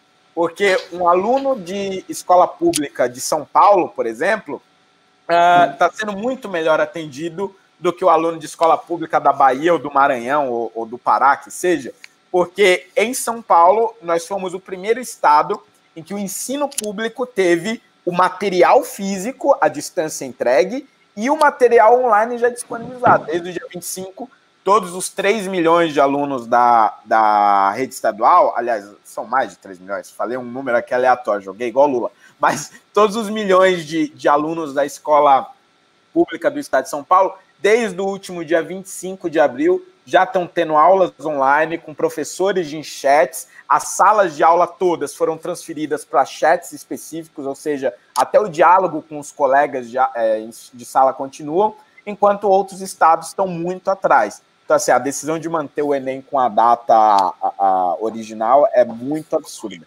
Não, e essa é uma preocupação legítima de um bom gestor da educação, né? Pensar se o, se o negócio vai chegar no aluno, se a aula online vai funcionar, etc. O que a gente tem hoje no Ministério da Educação é, como o Renan diz, é, é só serve a uma narrativa, né? É, a gente tem um ministro da Educação que é um analfabeto, né? Um analfabeto, literalmente é um analfabeto, né? É um sujeito que não sabe escrever e que fica basicamente ali usando o ministério dele para combater o comunismo na sala de aula, né? Sendo que na verdade a gente nem tem sala de aula hoje em dia para se quer ter o comunismo lá para ele combater. Então, é, é, é, bizarro, né? Essas são as preocupações aí do governo. É a preocupação com a narrativa e não com a política pública de verdade, né? Saber se, é, se o, o aluno está recebendo material, se ele está tendo aula, como que está a qualidade disso. Samuel Pepper mandou 5 reais e disse pipoca 2022. Samuel Pepper mandou mais 5 reais e disse é só o fone Holiday, o pessoal está zoando. Ele está zoando uma, pipoca, tinha uma pipoca na sua cabeça. Ah, é, era um pedaço de espuma do fone, é. é. Leandro Keller mandou 5 reais e disse: é o fenômeno da entropia discursiva. A energia que a gente gasta passando pano para bandidinho vira energia potencial para descer o cacete. É verdade. O Rolly foi economizando um poder. O pano dele foi concentrando e uma hora explodiu. Luiz Carlos Salles mandou 10 reais e disse: Parabéns a vocês pelas belas análises. Quero saber se existe alguma movimentação digital a favor do pedido de impeachment do Bolsonaro. Luiz Carlos, existe agora um trabalho nas redes, nós temos que começar a construir uma oposição ao Bolsonaro, que nem isso tem. A esquerda não tinha sido capaz de organizar nem a oposição. É por isso que o Bolsonaro também tira onda.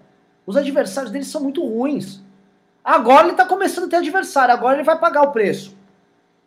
Então, participe.mbl.org.br, vem para o nosso grupo de WhatsApp, vem trabalhar com a gente. Sérgio Oliveira é o novo membro, Carucho Oxô, bem-vindo. Maria Lemos mandou 5 reais e disse: taca-lhe pau nesse populista mentiroso chamado Bolsonaro. Parabéns, MBL Holiday. Holiday, agradeço a Maria. Muito obrigado, Maria. Tamo junto. E Maria, meus pêsames pela tua mãe. Ó, a mãe da Maria faleceu por conta do Covid-19 em Belém do Pará. Vamos lembrar que Pará é um dos estados que está mais afetado, é um dos estados que colapsou. Né? Hoje a gente tem o Maranhão, Pará e Amazônia sofrendo muito. O que primeiro desmonta aquela falácia que ficava lá o, o senhor presidente da República. Aqui é quente, pô, não vai, não vai dar nada. Nos, nos estados justamente os mais quentes do Brasil é onde a gente está tendo um problema de forma mais agravada. O que derruba é uma narrativa mentirosa do Bolsonaro atrás da outra. Primeiro era a temperatura, depois era o gripezinha, depois tomar banho de esgoto, a cloroquina, né? Tá aí. É, meu, meus pêsames também, eu não sabia. Meus pêsames também aí para Maria Lemos. Meus pêsames, Maria. Uh, o Marcos Gabri, Grabin. Uh, não, o João Paulo Souza Spinder, novo membro, Carucho, Xoxô.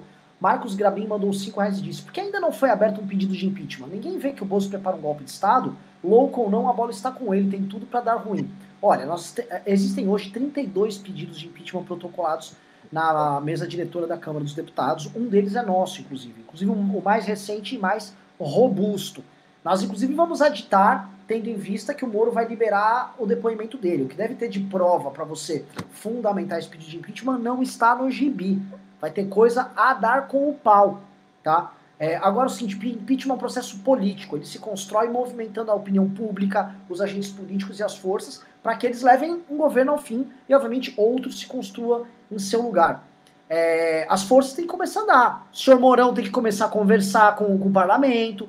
Maia tem que reagir como líder de um parlamento. Ele é presidente da casa. Tem que ser tem que começar a andar. Simone Sakovski, cinco reais, mandou. Estaríamos ameaçados verdadeiramente com a ditadura militar? Pior com o Bolsonaro Chaves no poder? O que, que vocês acham? Olha, eu acho que assim, com ditadura militar, acho que não, porque as forças militares de hoje não são as mesmas de 63 e 64. Ah, é uma as forças armadas hoje elas são muito mais simpáticas ao modelo democrático, inclusive, ah, claro, é, é um pouco complicado a gente falar em cérebro dentro desse governo, mas é o que chega mais próximo de um cérebro dentro desse governo, tanto é foram os militares que tentaram manter o Mandetta no ministério e foram os militares que tentaram manter o Moro, ou seja, é a ala mais consciente. Eu duvido que o Bolsonaro tenha o apoio deles para qualquer tipo de golpe, uh, bom, pelo menos por enquanto, né? É, mas o Bolsonaro já está com forte apoio aí do, do Paulo Cintura. Ah, é verdade, é verdade. Na verdade, o Paulo, assim, ó. Cintura aí tão firme aí nessa tese. É, é incrível, ele parece o irmão burro do Pondé, né? Ele, ele é tipo uma versão, é uma versão com, sem cérebro do Pondé. Não, eu tô usando, eu tô falando muito sobre ele ultimamente, que para mim ele é uma personificação do que é o governo. É. E o engraçado é que ele é, tipo, segundo o Pavinato, né, que sabe muito bem desse assunto, diz que esse cara é gay também. Só que ele. então é tipo um gay homofóbico, entendeu? Meu Deus. É. Luiz Francisco Cunha mandou 20 reais. Cunha é um bom nome para nos lembrarmos desses momentos. Apenas uma observação: os áudios das lives ficam disponíveis dois ou três dias depois. Há como ser mais atual? Gosto de correr ouvindo conteúdo e já não dá mais para ouvir Jovem Pan. Nossa fúria é uma dádiva. Vamos que vamos. Olha, primeira coisa, eu vou falar aqui quem tá aqui na produção. Pelo amor de Deus, tem que ser postado no mesmo dia no, no, nas plataformas de streaming. Tem que ir na hora pro Spotify, tem que ir na hora pro Deezer, senão fica velho o conteúdo. Obrigado. É verdade. Assim, as pessoas estão procurando meios onde elas possam ver lives, ter informação de qualidade. E não isso aqui, ó. Eu gostei do primeiro cara que mandou a analogia de vou transformar seu pano num coquetel molotov. Isso dá até uma propaganda. Rafael Castro Stefano mandou 10 reais disse: O show do Kim na CNN foi fenomenal. Vocês precisam fazer mais disso. Se falam de guerrilha agora, que sejam emboscados em debates sanguinários como os de hoje. Renan, comprei tua ideia das prévias. Meu, minha ideia das prévias é maravilhosa. Só o Renato Batista mesmo para ir contra. Tá? Mas você sabe que vai estar tá rolando. No momento, quando estiver rolando, ele vai estar tá lá assim, inclusive na mesa, organizando. Não, puta ideia. Isso aqui não, é meu, foda. Imprensa, inclusive, tá cobrindo. Você vai ver, você vai ver. Inclusive, é bom, bom que o teu partido Patriotas tenha candidatos lá nas prévias, tá? Ah, vai ter, vai ter. Oscar Tenuta Filho mandou 7,90 e disse: Graças a vocês vi quem era Bolsonaro de verdade. Igor Plays mandou dois reais, não falou nada. Caio Martins mandou cinco e disse: Aquele vídeo do Kim sobre a declaração do Bolsonaro, custei acreditar que ele foi burro ao ponto de printar sua própria tela e imprimir. Cara, ele foi. Vocês viram, né? Sim, Cara, ele, ele, ele, é muito chumento, velho. Ele é muito chumento. Como é, é que foi isso, velho? Ah, o, o, o, Bolsonaro ele apareceu com aquele print do Moro, sabe o que o Moro divulgou no, no Jornal Nacional? Ah. Só que em vez dele buscar o print que o Moro divulgou, ele foi lá e printou da tela dele. E dá para você ver isso porque a mensagem muda de lado, né? Quando é Certo. você que manda. E ela tá Aí na tá caixinha lá. verde. Aí ele imprimiu e ficou mostrando, olha essa fofoca aqui, ó. Fica mostrando essa fofoca, aí ele printou no próprio celular. É uma anta, velho. Ai, meu Deus. Santana Pu- Publicidade é novo membro, cara. Luxoxô. Juliano Lerner mandou dois reais e disse: Holiday pegou o pano e tacou o fogo. Pois é, cadê o teu pano, Holiday? Só pra perguntar. Caralho, Ó, a galera ficou traumatizada com o meu pano. Ó, mas eu, eu vou dizer, eu, eu acho que o meu pano são aquelas cinzas ali embaixo da cadeira. Tô Ah, aí é bom, aí é bom, aí é bom. Santana Publicidade mandou dois reais e disse impeachment já. É isso. Naldo Santos mandou cincão e disse: Cadê a Marcela Van Hatten? Não, Marcel Van Hatten. Falava grosso contra o PT, agora só notinhas de repúdio. Política é lugar de homem, não de moleque. É, de fato, sim, vai ser muito difícil pro Kim ficar trabalhando sem aliados na luta contra esse governo. O Kim precisa de ajuda. Eu vou fazer o seguinte: eu vou, eu vou fazer um vídeo cobrando o Partido Novo. Eu vou Que gravar hoje, isso? amanhã cedo. Que isso, que isso? E aí, Novo, vamos deixar a gente só, vai deixar a gente sozinho? Não, mas peraí, como assim pra amanhã? E o meu vídeo vocês vão enfiar onde? Ah, você tem vídeo também? Ah, eu gravei um vídeo, pô. Ah, Gravei um tá puta videozão. Sobre, sobre o quê? Ah, sobre a troca da PF no Rio. Ah, então, então tá bom, tô, tô quieto. Ah, eu outro dia. ressaltar que no Novo tem alguns bons ah, parlamentares aí que estão já com esse discurso mais oposição, diferentemente de outros. Né? Tirando quem? Os do deputados estaduais. Deputado Rene Estadual. e o. ah, ah, e mais nenhum. Tiago Mitrô. Thiago Mitro tá. Aí se for falar também, ah, o Mitro é federal. Se for falar dos estaduais, vamos falar do Fábio Osterman. Né? Fábio que tem no DNA dele MBL, é fundador. Entendeu? Ah, não, tem- go- não gosta, não gosta. Pode não gostar, a gente não precisa gostar do cara, ele não precisa gostar da gente. Mas tá no DNA e ele tá lá, rebelde, batendo no governo, cara. Nesse momento é importante. Fale o que quiser dele, fale o que quiser É, dele, é um, é um cara decente. Você não pode. eu discordo, ele não gosta da gente, já nos atacou. Cara, tá sendo decente. O que importa é ser decente. Ô, Renanzinho, só, só um pontinho aqui, que você falou dos deputados da esquerda. Você viu hoje o texto da Tabata na Folha? Não vi, mas eu tô achando a Tabata muito útil, inclusive ela tá atacando agora fake news. Verdade. ela entrou com um projeto sobre- projeto. Ela, é, ela entrou com um projeto sobre fake news no WhatsApp que eu quero ler e se eu gostar, vou gravar vídeo e vou apoiar. Vou Que que é isso? Que que é isso? É. Vamos ver, vamos ver o conteúdo. Cara, as mentiras falsas no, no WhatsApp estão matando gente. Vamos ser claro?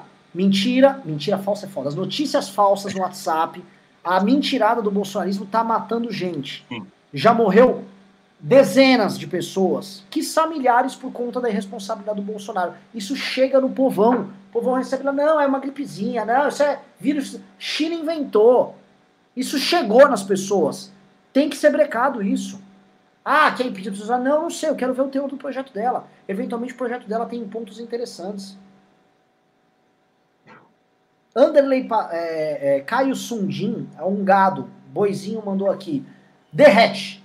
Mandou dois reais e falou derrete. Estamos derretendo, fica tranquilo, derrete aqui, ó. Tô assim, ó, tch, derretendão. E aí ele mandou mais dois reais e disse prudência e sofisticação. Eu gostei muito. Eles acham que isso aqui tipo, a gente tá ofendido. Ah, prudência e sofisticação, tipo, como se a gente fosse, sei lá, bobão. Cara, vamos fazer o seguinte, eh, vamos fazer o oposto então. Você é imprudente e simplório.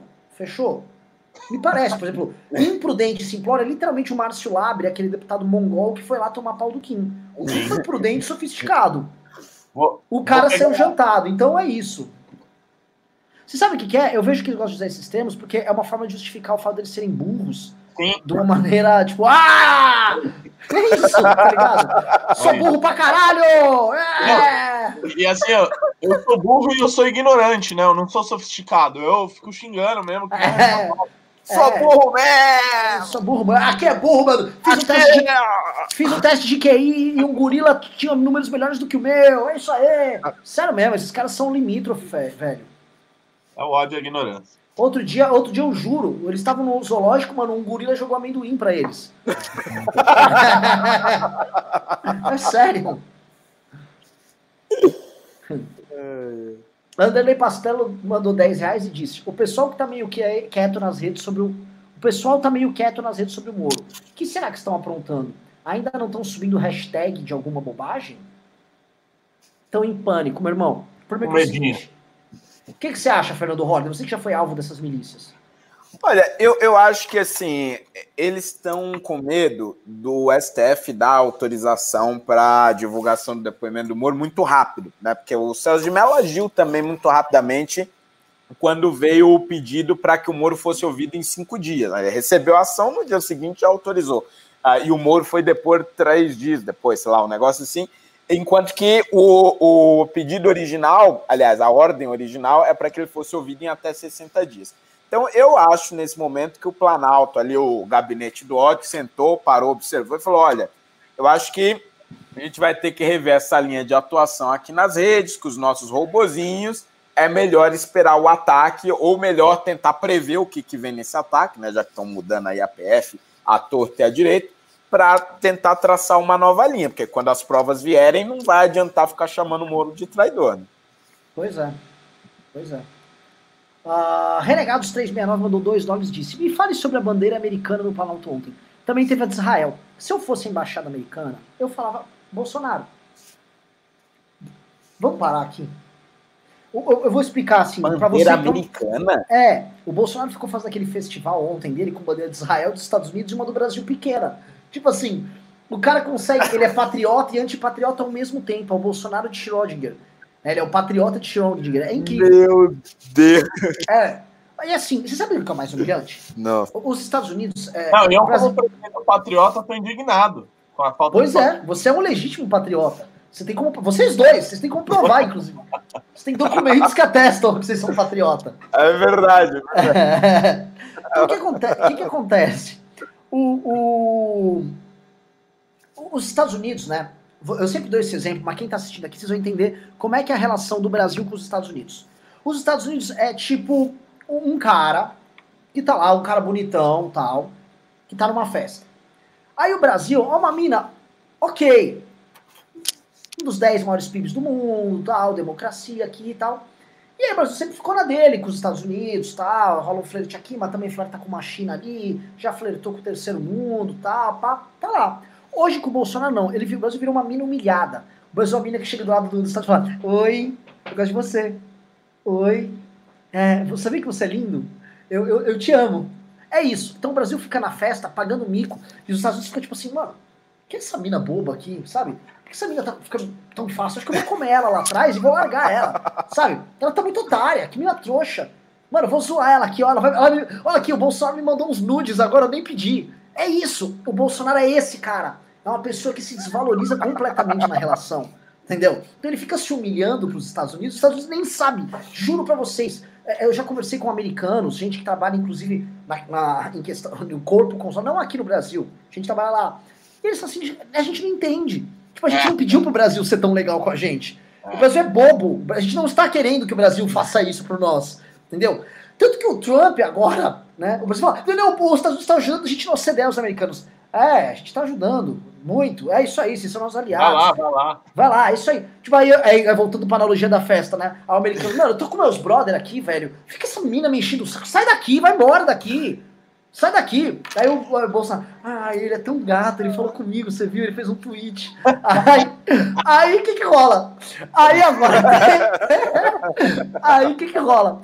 O, o, o, o, Trump faz semana passada, ele falou que não quer que venha avião do Brasil pra lá, porque o Brasil tá indo muito mal no combate ao coronavírus. Aí é tipo o cara falando assim, meu, vendo pros amigos. Não, eu nem conheço aquela mina. Inclusive, eu nem quero que ela venha aqui, que ela deve ter doença venérea. Aquela mina é muito zoada. Inclusive, nunca falei com ela. Tira essa mina daqui. É isso. É isso que fazem com o Brasil. O Bolsonaro é esse cara. Só que o Bolsonaro aí volta pra casa, e a mina volta pra casa e fica com uma foto do cara. Ah, eu tirei uma foto com ele aqui, ó. Olha lá. Este é o nosso, esta é a nossa política externa.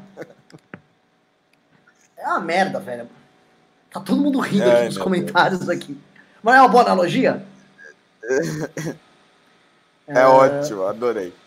Luiz Carlos Salles mandou 10 reais e disse: Historicamente, Bolsonaro tem a mesma prática que Adolf Hitler, o mesmo que fez acordo com a antiga União Soviética, antes uh, de invadi-la. Sim, ele está se referindo ao acordão com o Centrão antes de tentar ferrar o Congresso. Que, comentem. Ninguém comentar? Não, é isso aí. Matheus é, Correia Viana. É isso, é que não tem muito o que falar, né? A analogia é boa. Matheus Correia Viana mandou duas libras esterlinas e disse: No soco, Bolsonaro versus Lula, quem ganha? Bolsonaro versus Lula na porrada. Acho que o Lula. Hum, cara, o. Ah, não, o Bolsonaro é ex-atleta, pô. Ele é grandão, né? Não, não, calma. O Bolsonaro é grandão, o Lula é pequenininho.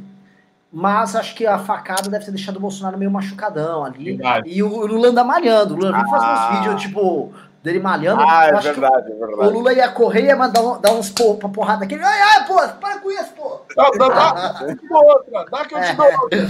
Seu vagabundo, ai, ai, ai, ai. É, Dória versus Carluxo. Cara, posso falar? o Dória ganha. É.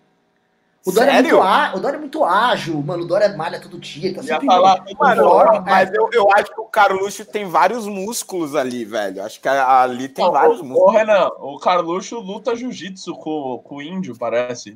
Sério? É. De verdade? É, pô. Pode ser que seja. Não... Ah, tá, eu sei. Eles, eles fazem treinamento particular, mas é, é possível. Eu acho que a briga é boa. Eu acho que o, o Dória teria mais resistência física. Ciro versus Moro. Ah, não, aí o Ciro, pô. O Moro não, não pô, isso, o Moro é forte, velho. Não, pelo amor de Deus, velho. Não, o Moro não aguenta. É que eu gosto muito do Moro, eu imagino ele batendo. Não, eu sou um Morominion, mas, pô, com o Ciro ele não aguenta, não. o Ciro já tá muito velho. É. Tá muito gordão, velho. É, pode ser, pode ser. Eu acho que é, o Moro é mais jovem. Novamente, é verdade, o, Moro, é o Moro teria mais juventude. O é. É, o Dória, ele tem Só se o filho recebesse ele na bala. Tem isso também. Jean e Lima e Lima mandou 18,90 e disse: Fora Bolsonaro, votei nele, mas me arrependo. Estavam sem opção. É, tamo junto, é nós. Tamo junto. Eduardo Bezão mandou 10 reais e disse: Miguel Real e o Vila fizeram uma boa análise de como o presidencialismo fez e ainda faz mal ao Brasil. Após a queda do criminoso Jair Bolsonaro, o MBL devia lutar pelo parlamentarismo. Nós somos parlamentaristas, porra. Inclusive, para vocês verem que isso aqui não é brincadeira, vá no site mbl.org.br e vá lá na barra propostas.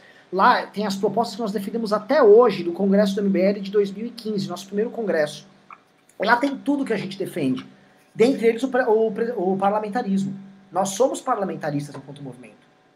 O movimento tem o parlamentarismo na sua gênese. E acho que funciona muito melhor. Todo mundo aqui, acho que o, só o Ricardo do MBL discorda.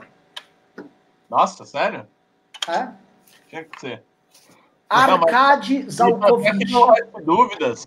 É, claro, a implementação do parlamentarismo se dará após o fim do mandato presidencial do general Mourão, né, Renan?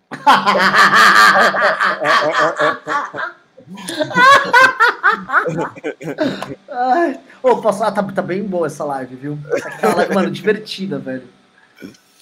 Arcades Alkovic mandou 15 dólares. Porra, muito obrigado. Existem formas de impactar as bases extremistas que se perdem na narrativa tanto da direita como da esquerda? Quais são as diretivas do MBL contra isso? Você segue alguma referência bibliográfica histórica? Uau! Isso aqui é uma bela pergunta. Vamos lá. Forma de impactar as bases extremistas que se perdem na narrativa tanto da direita como da esquerda. A gente já enfrentou a, a esquerda sem mudar o coração dos seus extremistas. A gente ativava as pessoas, a, a maioria silenciosa, e tirava elas do silêncio, especialmente na campanha do impeachment, para que elas fizessem oposição e se fizessem ouvidas. A partir do momento que elas fizeram ouvidas, elas mobilizaram as forças políticas a atender suas demandas. Tá? Então a gente não tem um módulo de virar extremista. Aí, quais são as diretivas do MBL contra isso? Como eu disse, a gente não tem estrategicamente falando uh, nada nesse sentido. Você segue alguma referência bibliográfica e histórica? Olha só, para combate a extremistas, cara, o David Horowitz eh, e o Saul Alinsky têm muitas estratégias sim. E eles também contam nesse E o Luciano Ayan também. É isso que eu ia citar. Eles também, obviamente, fornecem material para extremistas, tá? O Horowitz ele faz uma desconstrução disso. Aqui no Brasil, o cara mais focado nisso é o Luciano Ayan, que faz o estudo do modelo de seitas que o bolsonarismo utiliza. E ele tem muitos vídeos, tem um canal dele. Aliás, sigam o canal do Luciano Ayan também. coitado, merece que o canal dele seja visto. É, tem muito material, muita análise de discurso. É um dos canais mais profundos nesse sentido. Então sigam lá, procurem o Luciano Ayan e sigam. É o cara que tem o melhor material sobre isso. Agora, sobre a mentalidade autoritária vigente aqui, eu recomendo o livro Tirania dos Especialistas, do Martim Vasques da Cunha, tá? Livraço. Livraço, vale a pena para você entender a barafunda moral que nos metemos. Querem comentar? Não, eu acho que é isso. Bruno Nasrala mandou 5 reais e disse: Se juntar o Kister e o Lilo Vlog, acreditam que a quantidade de neurônios passam de uma dezena? Ó, eu, eu, eu vou confessar para vocês que eu acho que o Kister é um desperdício, assim, é um desperdício. Porque o cara ele poderia ser um puta do youtuber, mas. Enfim, sem comentar. Ele é um bom youtuber, né, cara? Não, não, ele é, porque assim, o conhecimento que ele tem, se ele se focasse ali só em teologia mesmo, puta, ia ser um puta de um canal. Mas se tornou dependente desse bolsonarismo doente Você, aí, né? como católico, vê que ele às vezes fala coisa com lé com cré? Ah, sim, não, absurdo. Mesmo dentro do campo teológico, às vezes falam umas coisas assim, absurdas, né? Mas eu acho que é o, o que? Você entra nessa, nessa bolha bolsonarista e aí a sua mente vai sendo contaminada para todas as áreas. Daí você torna um, um idiota completo. É, no, no, caso do Lilo é só retardado mesmo o que ele diz. Né? Não tem nada de útil. Pessoal, vou pedir para vocês, os pimbas estão encerrados, ou seja, quem mandou, mandou, quem não mandou, não manda mais. Leremos apenas que, se caso, a partir de agora, você mande um pimba de 50 reais para cima, que é um pimba vo, uh, voluptuoso. Né? O pimba safadão, que aí ajuda a manter o MBL de pé, tá? Rafael Milá de Oliveira mandou vir então e disse: Renan, fale mais sobre sua percepção sobre o que leva os ANCAPs a se revelarem reacionários de primeira ordem. Ah, manda um abraço para o MBL Mato Grosso e pede pro pessoal seguir também o Insta do Sentinelas da Liberdade. Bom, vamos começar. É muito bom o Insta do Sentinelas da Liberdade, viu? O, inclusive já divulgamos memes deles em outras redes nossas. Tem material bom. Apesar de ter aquela coisa meio ancap, meio churuba-chuba ali, tem coisa boa lá no meio também. Ah, é com o Lucas Belinello, né? Lá Isso. do MBL Mato Grosso do Sul, se eu não me engano. Você acha que é Mato Grosso Mato Grosso? É Mato, Grosso. Mato Grosso. Ih, caramba, eu sempre confundo. Foi mal, Mato Grossense, desculpe. E você confundiu eles ainda com a filial, você entende? Uh, tipo, é muito ofensivo. Grela, nossa. Entendeu? É... Foi mal, foi mal. O que leva os ANCAPs a se revelarem racionais é porque ambos têm mentalidade revolucionária, tá? Inclusive no, no Deus da Democracia que falhou, o, o Hope, o Roupa, como você gosta de falar, ele fala expressamente uma revolução libertária, uma revolução, e ele, e ele descreve coisas como, por exemplo, você fazer remoção de física, se eu não me engano, de negros e gays dos seus bairros. Tá? Rodney seria duplamente removido por ele. E não estou brincando, está no livro do cara. É. Não estou brincando, está no livro do cara. É, é o livro do Pedro Deirro. É, existe dentro do libertarianismo também não, é, é, uma tentação muito estranha por poder, porque eles gostam muito de falar das agências privadas tal, mas eles gostam muito de se imaginar como aquele agente ativo, tipo, fique tranquilo, contratei minha agência de segurança privada, vai passar o trator nos vagabundos, mas não como o cara que vai ter a casa com o trator passado por alguém, né? É sempre a mentalidade igual do esquerdista, da, da revolução, né? Tipo, não, vai rolar uma revolução, vai morrer um outro. Ele sempre tá do lado do cara que tá fazendo a revolução e ele tá, tipo, controlando as cordas. Nunca é o cara que vai morrer. Nunca, nunca, nunca. nunca ninguém se põe nesse lugar. Edu Luna mandou dois reais e falou: O que aconteceu com a manifestação virtual Miou? Miou por questões técnicas. Esse programa que a gente usa aqui, o StreamYard, ele tem uma série de limitações. A gente fez um teste interno para conseguir colocar várias pessoas ao vivo ao mesmo tempo e não estava conseguindo. Tá? Então a ideia justamente é arrumar um outro programa e em cima dessa plataforma a gente organizar. Monet mandou 10 reais e disse: Olá, como posso entrevistar o Renan para o site do curso de Direito da minha universidade para o meu think tank? Se puder, diz o e-mail dele. O nome do site é honestos.com.br. Abraço. Seria a primeira. Uau! Uau, muito obrigado, cara. Sei lá, manda no meu Instagram lá, é Renan Santos manda uma mensagem lá que aí a gente conversa. Pablini, nossa adorada Pablini, nossa Pablini de Goiás, comedora de pamonha, mandou 5 reais e disse: Saudades do Caiado que batia de frente com o governo corrupto do PT. Já se posicionou claramente contra o impeachment de Bolsonaro. Uma vergonha. Uh, eu conto ou vocês contam? conta aí, conta aí. Caiado também era contra o impeachment da Dilma, tá? Só entrou depois que nós andou a pé lá, tal, blá, blá, blá, blá, começou a apanhar nas redes, aí, opa, opa, reposicionou. No começo, Caiado era contra também. Não conte com o Caiado para a liderança política vanguardista, porque o Caiado, acho que ele é tão conservador, mas tão conservador, que conserva até alguns erros. É, inclusive, só, só lembrando aqui, inclusive o Caiado eh, chegou a nos pedir que não atacasse o Aécio por não defender o impeachment. Paulo Albuquerque mandou 50 reais disse: Renan, cria uma página do MBL News, corta de acordo com os temas falados e deixa no ar. Acredito que apagar a live e o conteúdo de duas horas acaba desestimulando assistir até o tema no. É verdade, cara.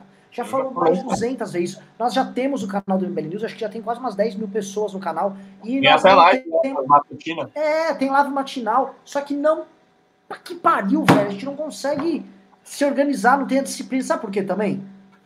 Tô preocupado. Ah, bom, não vou ficar pedindo ajuda. Quem é a culpa, Renan? A culpa é, da, é, é do departamento do senhor Alexandre Santos, meu irmão. Do departamento de, do departamento de mídia. Cadê fazer os porra dos recortes? Cadê o Couto? Vê se tem alguém aqui na live e falou, porra, a parte que a gente falou lá dos Estados Unidos, da menininha, tá boa pra caralho. O discurso do Holiday no começo tá maravilhoso. A observação do Ricardo no começo estava muito boa. Tá, pô, vai pintar um trecho bom do Renato corta, corta, corta, vai separa a minutagem aí, corta e posta lá. Não, não faz. Ninguém, ninguém tá todo mundo cagando. Lucas o, Gabriel o Santos mandou 10. faz esses recortes e dão muito certo. É. Vai lá. É, Lucas Gabriel Santos mandou 10 reais e disse: Aqui no Pará a gente tem duas horas para aula sem separação entre fundamental e médio material não temos. Apenas aulas que trazem mais do mesmo. Estou no terceiro ano e parece que voltei ao primeiro ano. Que horror, gente. É, isso é bem triste. Aqui em São Paulo, pelo menos pelo pouco que eu vi, a, a coisa está sendo bem produzida mesmo. As matérias estão seguindo como se os alunos estivessem na sala de aula mesmo. Ah, que bom. Elício Neto mandou 5 dólares e disse: Olá, eu sou evangélico, moro nos Estados Unidos, entendo o fanatismo dos crentes pro Bolsonaro e sou veementemente contra. Renan, veja minha mensagem no Insta. Pessoal, te avisar um negócio, eu, eu vou ver sua mensagem. Eu conversei com o pastor Iago Martins, e combinei de fazer um. Ah, o Iago! Um Rebel News com ele falando exatamente disso. Aparelhamento da fé por parte de gente inescrupulosa e a criação dessa linguagem absurda do Bolsonaro messiânica para abusar da fé dos outros. Ah, caraca, que legal. Eu vou assistir esse news, hein? Participe, então. Ah, boa, boa. Porque eles também usam uh, muitos elementos simbólicos do catolicismo também. Sim. Ontem sim. tinha uns estandartes de Nossa Senhora, não sei o que tal. Tinha, tinha caras com, ba, com batina, nem sei se era padre. Pois é. Uh... Hermiton Manuel Alves de Lima mandou 20 reais disse: Sou evangélico da Assembleia de Deus. Acordei para o que estava acontecendo pelo canal do Nando. Meus irmãos de igreja estão completamente cegos pelo discurso da família. Já tentei mostrar os fatos, mas não adianta. O que fazer? Cara, tem que continuar mostrando os fatos. A verdade, como é que é? E conhecereis a verdade, e a verdade vos libertará. A gente tem que mostrar a verdade. A verdade, ela se impõe, a verdade é como a luz, cara. O Bolsonaro quer deixar as pessoas na escuridão da ignorância. Você tem que ficar jogando luz, luz, luz. Tem que a pessoa olha pra luz e fala: caralho, caralho, eu tô sendo enganado, porra. É isso, tem que levar luz, luz, luz, luz, luz. Não desista, cara. Especialmente dos mais velhos. Tudo que o Bolsonaro quer é que você desista dos seus pais, dos seus avós, para que eles se tornem zumbis do bolsonarismo. Renata Morelli mandou 10 reais e disse: Renan, por que o MBL cancelou, cancelou uma refeição lá? A gente respondeu, Renata. Obrigado. Rodrigo Jung, grande Rodrigo Jungmann, pô, intelectual maravilhoso. Mandou 7,90 e falou: Saudações, meus caras. Que honra ter Rodrigo Jung. Olha só. Salve, salve. Emerson Tecnologia da Informação mandou 5 reais e disse: A notícia da ação do MBL já está no antagonista. Ih, já está em tudo quanto é canto. Saiu na CNN, antagonista, tá UOL. Aqui é MBL, galera. Sempre que precisar, Estaremos lá. Christian Soares mandou 5 reais e disse: Não acredito que os militares tentaram algum golpe. Para chegar no poder, basta impeachment Bolsonaro. Exatamente. Não precisam se queimar dando qualquer golpe. Exatamente. Eles estão tranquilos. Ah, é verdade, né? Tem isso. O vice é um militar, né? É. Caio ADR mandou 5 e disse: duas coisas que deveriam ser marteladas na cabeça do povo insistentemente. Um, Bolsonaro não é conservador. Dois, a maioria do povo não está com ele. Posso falar? Eu acho que esse negócio de falar que ele não é conservador, ninguém liga, porque, assim, as pessoas nem sabem o que é conservador direito. Acho que tem que ficar claro que, assim, que o Bolsonaro é traidor. Bolsonaro é Judas. Bolsonaro é vendido. Bolsonaro falou uma coisa e fez outra. Isso o povo entende. E dois, a maioria do povo não está. E não está mesmo, isso está certíssimo. O, o roqueiro nato, gostado que quando ele, ele bota todo mundo junto com a roqueiro nato, parece que o nome dele é o Rock Nero. Né? Tipo, é roqueiro nato. Mandou 5 reais e disse: Renan, para onde eu mando entregar o berrante? Eu compro ele agora para você. Por favor, uh, mande mensagem no meu Instagram, que eu vou passar o endereço. Por favor, hein? Renan Santos MBL. Vitor Souza mandou 10 e disse: uh, Bye Kim Kataguiri. Kim Kataguiri disse: abre aspas. Se Bolsonaro é um deus para você, então você está em um canal ateu. Uau! ah, teve essa? Maravilhoso, maravilhoso. Marcelo Espósito disse, mandou 37,90 disse, unir os vários pedidos de impeachment em um só, unindo também os pedidos da esquerda e outros pedidos da direita, como o da Joyce, não tornaria o processo mais robusto e legítimo? Sim, você está propondo quase uma Dama de pedidos de impeachment. Tipo, olha, de unir todas as nossas forças, conto com todos vocês! Ah, frechou! É, mas na verdade você tem que ter o seguinte: você tem que ter uma peça robusta, entendeu? Com o crime que claramente, que claramente foi cometido, justificável, mas antes de tudo você precisa da construção política. Ninguém que protocolou esse pedido está a fim de ter o mérito de, ah, foi o meu pedido. Tá? Se as condições políticas pintarem, pode ser o nosso, pode ser de outra pessoa, pode ser de quem for, é, derrubando o Bolsonaro, não, como é que não importa a cor do rato, do gato, o que importa é que ele caça rato. E o rato é o Bolsonaro, né, Renan? É um rato. Que o, Bolso... o Rodrigo disse essas ratazanas do esgoto. Eu, eu aprendi com o professor Vila. Este rato. Renata Morelli, olha, tá, mano, detonando hoje. Falou, Renan, posta esse vídeo sim cobrando novo, porque nós que somos filiados estamos cobrando. Ó! Ó, oh, louco! Que isso, bicho? Então, vou jogar pra quarta. Quarta-feira. Vai ter vídeo cobrando novo. Tipo assim, vamos assim, ó, listinha de co cobrando os covardes. Vamos fazer a listinha de cobrança dos covardes aqui. Aí eu não ponho só, não ponho mais uma, uma, uma galera. Mas como é que é? Vai ficar o Quinzinho sozinho lá? Aí quando vocês estão lá defendendo as reformas do Guedes, tá todo mundo reformando muito. Eu tô aqui, ó, ó, tô de olho aqui nos gastos, hein? O cara comprou um lápis. Mas, que isso? Vamos foco no que interessa, caralho. Mano, não é?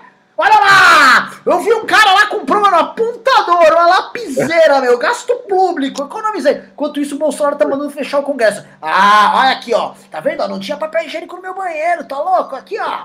Só fica falando essas merda. Ou, gente, eu ouvi falar que o Guedes pretende, é, sei lá, privatizar a Petrobunda. Ah, nossa, parabéns, o Brasil vai pra frente. Que saco, ele não vai privatizar nada, o Guedes já era. Tô, eu, me, me, me exaltei? Não. não, não, não.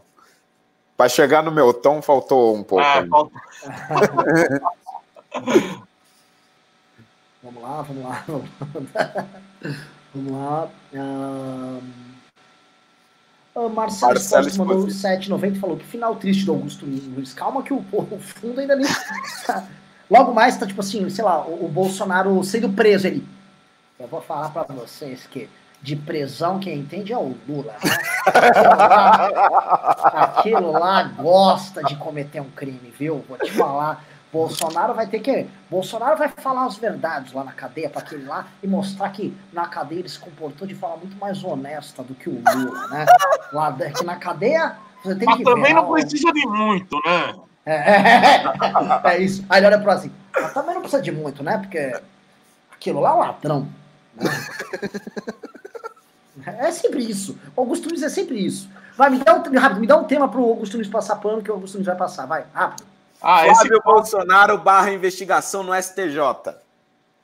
É, parece que estão falando aí que tem alguém querendo privilegiar o Flávio Bolsonaro no STJ. STJ me lembra STF, STF me lembra, sabe quem? Lewandowski, que sempre são agentes do Lula que sempre deixou as coisas do Lula rolar, né, Lewandowski? E eu vou falar, e aquele festival de lagosta e vinhos caros no STF, e o Brasil passando fome, né? Passando fome. E é isso, lembra do Fome Zero do Lula, né? Que nunca andou. E onde tá o Fome Zero, hein, Lula? Tá nas suas viagens para fora do Brasil. É isso.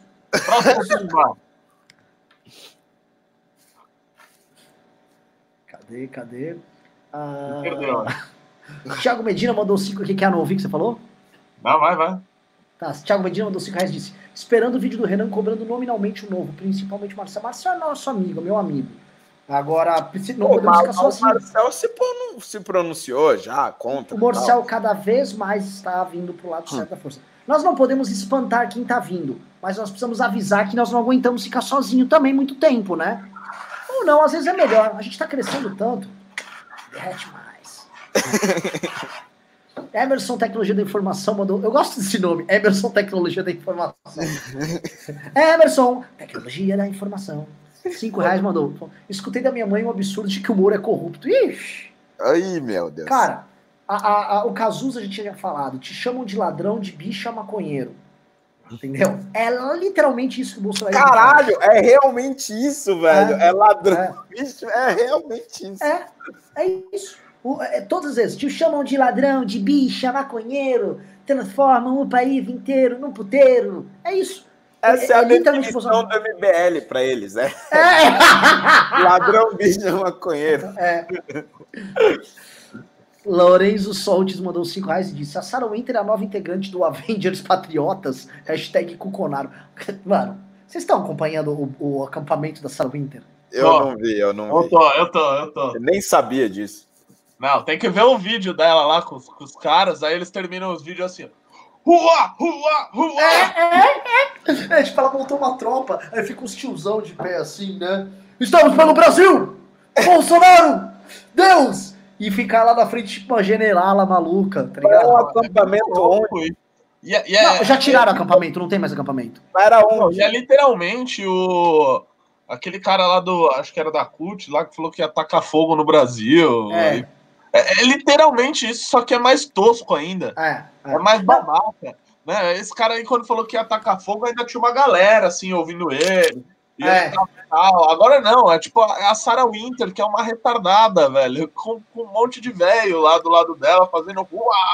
É patético. Mas onde é que era esse acampamento, velho? Tá um monte de Paulo Cintura lá. Não, o acampamento, ele- eles tentaram colocar ontem um acampamento lá onde ficava o acampamento dos intervencionistas. Ah, Mas já tiraram. Nas bandeiras lá, já Isso, tiraram. mas já tiraram, nem ficou, nem durou. É tipo assim, sabe, assim, além do Ca- do Cazuza, a música dele ficou atual. Outra que está atual é aquele, é do Marx, né? A história se repete primeiro como tragédia e depois como farsa. Ah. Tipo assim, os caras tentaram imitar o nosso acampamento. E aí não deu certo. E aí agora só tem uma tropa fascista ficando de carro pelo, em volta do Congresso. Ô, uma enfermeira, vou bater nela! Rogério Campos mandou dois, duas libras esterlinas e falou: pela piada do gorila, eu ri demais. Foi boa pra caralho. Nossa, foi improvisado, muito hein? bom. Foi muito bom. Felipe Azim mandou 5 reais e disse: Moro presidente, a Moedo vice. Moro faz o que deve ser feito e depois deixa pra Moedo. Para. Para. Assim, é, isso é a mentalidade revolucionária do Bolsonaro. Tipo assim, o Moro. Você sabe o que o Moro pensa? Sabe que o Moro concorda com você nas coisas que você acha que ele concorda?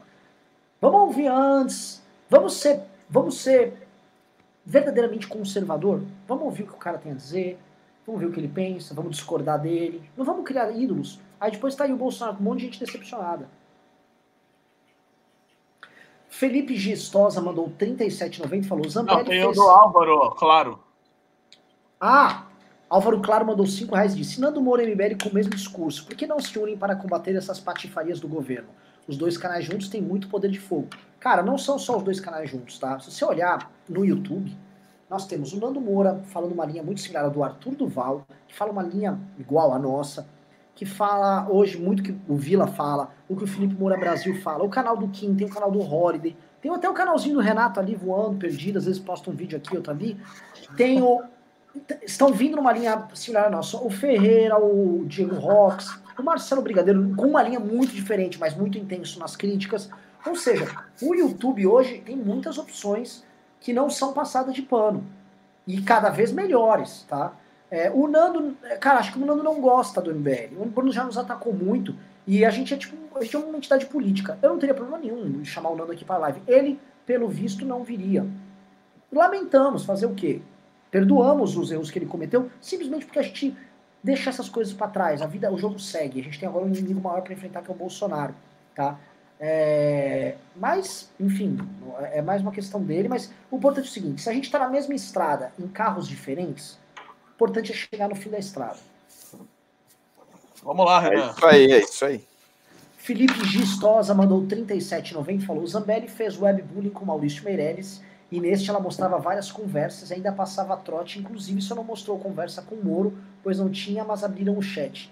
Hipocrisia. Ah, é verdade, ela fez isso mesmo.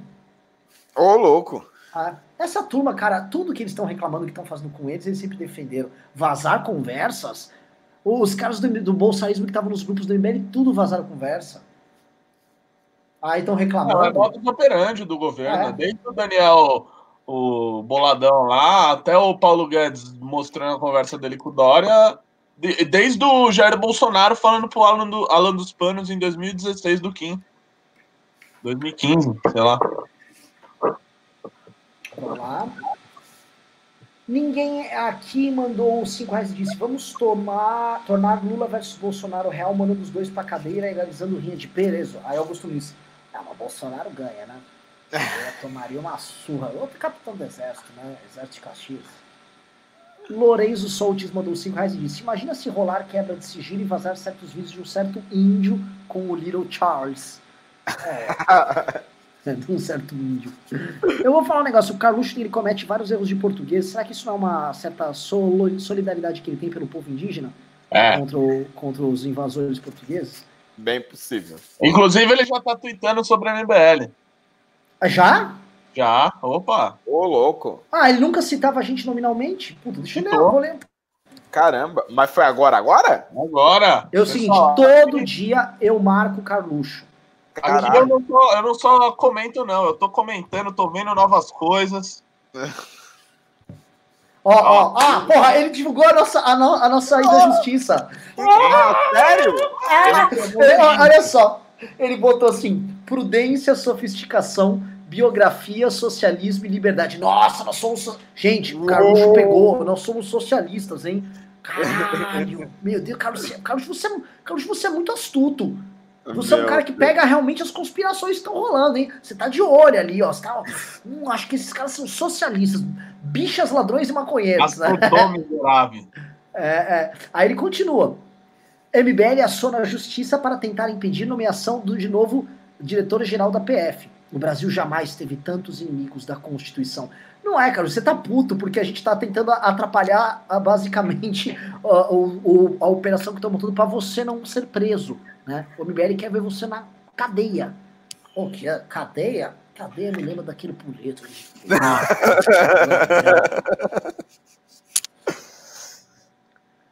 João Carlos Oliveira mandou 10 reais e disse: Venha hoje no Pingos nos Is, o Augusto Luiz defendendo o Bolsonaro me fez recordar dos canais pagos que defendiam o PT de outrora.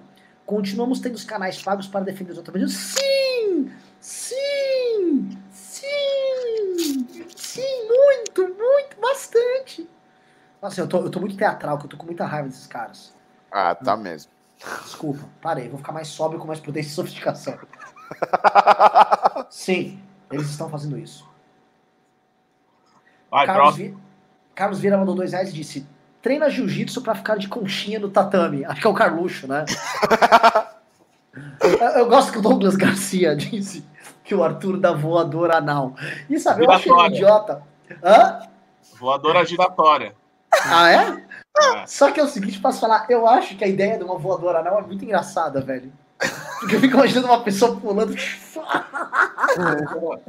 Yo! É. Ai, ai, ai, ai. O cara é gay! O cara é gay homofóbico, velho. Esses caras são muito engraçados. Gente, assim, sabe o que, que acontece? O Brasil leva o humor muito a sério. O Brasil falou o seguinte: ah, vocês estão achando Porta dos Fundos bom? Vocês gostam? Vocês estão entendendo? A gente vai transformar o Brasil numa sketch de humor em tempo real. Então, o, o- o- eu vou falar, vou falar que sabe como vai terminar o, programa do Bolsonaro? Ah. No dia do impeachment, vai vir ele de mãos dadas com toda a equipe, mano. Vai vir o Weintraub, vai vir o Carluxo, vem o Índio, vem todos eles, vem o, Di- do- Di- o- Douglas Garcia, de mão dada, assim. Sabe quando abre o palco assim? Aí eles estão assim, eles estão de mão dadas, eles agradecem, agradecem. Caralho, foi um espetáculo, eles deram um espetáculo de humor. Assim, o Brasil tá muito mal-humorado, a gente quer fazer o brasileiro rir. Isso foi, o, o bolsonarismo é o maior esquete de humor da nossa história. Henrique Tomilheiro mandou 10 reais disse: Renan, o vídeo em que você falou sobre o uso da religião na narrativa messiânica do Bolsonaro está sendo amplamente usado pelo gado para os acusar de intolerância religiosa e zombaria. Sim, eu gosto muito que os evangélicos que estão indignados são todos evangélicos governistas. Verdade, né? Porque eu soltei um vídeo depois respondendo e todo mundo de boa fé falou: não, tá, você tá certo. Henrique Tomilheiro mandou 5 reais e disse: Creio que seria bom um vídeo mostrando esse uso da religião esclarecendo melhor o que você fez. Eu soltei, tá no meu perfil de Instagram, Renan Santos MBL. Não postei no canal do MBL que a gente não precisa ficar também dando ibope para pessoas que querem que a gente fique nesse modo de defesa. Márcio de Araújo mandou 5 reais e disse: Também sou favorável ao parlamentarismo, mas prefiro com monarquia. O MBL apoiaria uma monarquia parlamentar ou apenas republicana? Opinião de vocês. Apenas, apenas republicana, pelo amor de Deus. Não me inventa um negócio desse. Não, não, olha, eu, Renan, sou fã do, da monarquia. Posto isso. Não, mas Europa, do retorno. Na Europa, no Japão, lá. Aqui, pelo amor de Deus. Ah, tá. Que susto. Não, mano. aqui eu sou a favor de um parlamentarismo republicano. Pelo amor de Deus, imagina o príncipe. não dá, não dá. Fernando Stock. Mas assim, eu gosto do, do parlamentarismo monárquico. Acho, acho um luxo. Não, assim, assim, só para então, já que você está esclarecendo, eu vou esclarecer também. Eu, eu também adoro parlamentar, o, a monarquia, principalmente a monarquia britânica, mas eu acho que a monarquia, ela para para existir é necessário que haja tradição, coisa que aqui a gente não tem. Exato. Cara, as monarquias existem porque elas são quase uma linha temporal que os liga a períodos quase memoriais, Idade Média, quase Idade e, Exato, exato. É uma linha do tempo que conta assim, própria, os próprios valores intrínsecos daqueles, aquele povo estão amarrados, misturados com aquela família real. Né? Então aquilo faz sentido. Nós somos um, um país que nasceu na modernidade já ali, no começo do século XX. Né? Tivemos o Império, poderia ter, poderia ter se tornado sólido, mas derrubaram. Agora não, agora a gente, cara, a gente vai ter que se construir um republicanismo mesmo. E é isso. Hum, Fernando Stockler de Lima mandou 5 então. Ô, louco. É nós. É nós. Marlon Leves mandou 20 reais disse: Não há motivos suficientes para acreditar que os bons parlamentares sejam corruptos, passadores de pano ou ignorantes por não terem comprado a briga de vocês. Que tal questionar um a um publicamente e publicar as respostas? Bom, hein? Ótimo. Olha, é, é, a, a, pergunta é interessante porque é o seguinte: a maior parte deles vai falar ou que acredita que não há motivos para um impeachment, que acredita que. Não, eu já faço críticas ao governo, eu faço algumas críticas pontuais. A questão é o seguinte: fazer críticas pontuais e apoiar algumas coisas, isso é uma coisa. Você tem que saber se você é opositor ou não de um governo que tem um projeto autoritário de poder um projeto assassino, é o que eles estão fazendo no coronavírus. Não dá mais para você ficar com um pé em cada canoa. O Bolsonaro já rompeu essa divisória. Então você fala, eu sou oposição ao Bolsonaro. Isso não significa que eu vou ficar votando merda ou ficar votando pauta bomba. São coisas diferentes, é ou não é? Agora, eu não, eu me oponho ao projeto de poder dessa família e esses caras não podem continuar no poder. Isso precisa ser dito. Renegados 369 mandou 5 dólares e disse: Moram nos Estados Unidos, americanos rindo de bolso, mama ovo do Trump. Vergonha alheia. Dá vontade de falar que sou argentino. Me mata de vergonha. oh, calma lá. Mas é verdade! Mas é verdade! Porra, gente, fala que é mexicano, porra. porra argentino. Aí deportam ele, porra. É verdade. Não, e é tão humilhante, é tão humilhante. Deixa eu contar, o presidente do México é o López Obrador, tá? Que é de extrema esquerda. Não de extrema esquerda, ele é bem de esquerda. ele é, é, trabalhista. Tipo PT. Não, mas então ele veio com um discurso assim, flertando com o chavismo em algumas coisas. Né? Caralho. Sim, tanto que o, é, ele flerta com o regime venezuelano bem, abertamente, aliado em certos pontos. Mas é o seguinte, ele, ele não foi lá puxar o saco do Trump, ele, nunca, ele não fez nunca um discurso pro Trump. Aí ele ganhou e ele se compôs lá com o Trump lá e disse que assim, o Trump quer reindustrializar o México para tirar as fábricas da China e fazer com que os mexicanos não vão para os Estados Unidos. E aí o cara, gostei da ideia, acho, acho justo, vambora.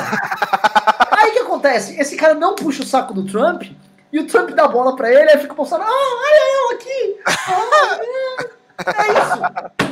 Que bagulho, mano, humilhante, velho.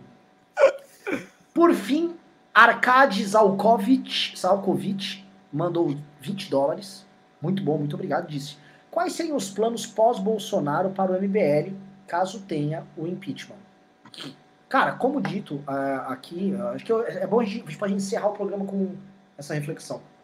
Acho que a gente tem que olhar para trás e falar o que dessa luta que nós vem, estamos tra, travando desde 2013 tem que ser continuada. A gente tem que continuar a luta contra a corrupção?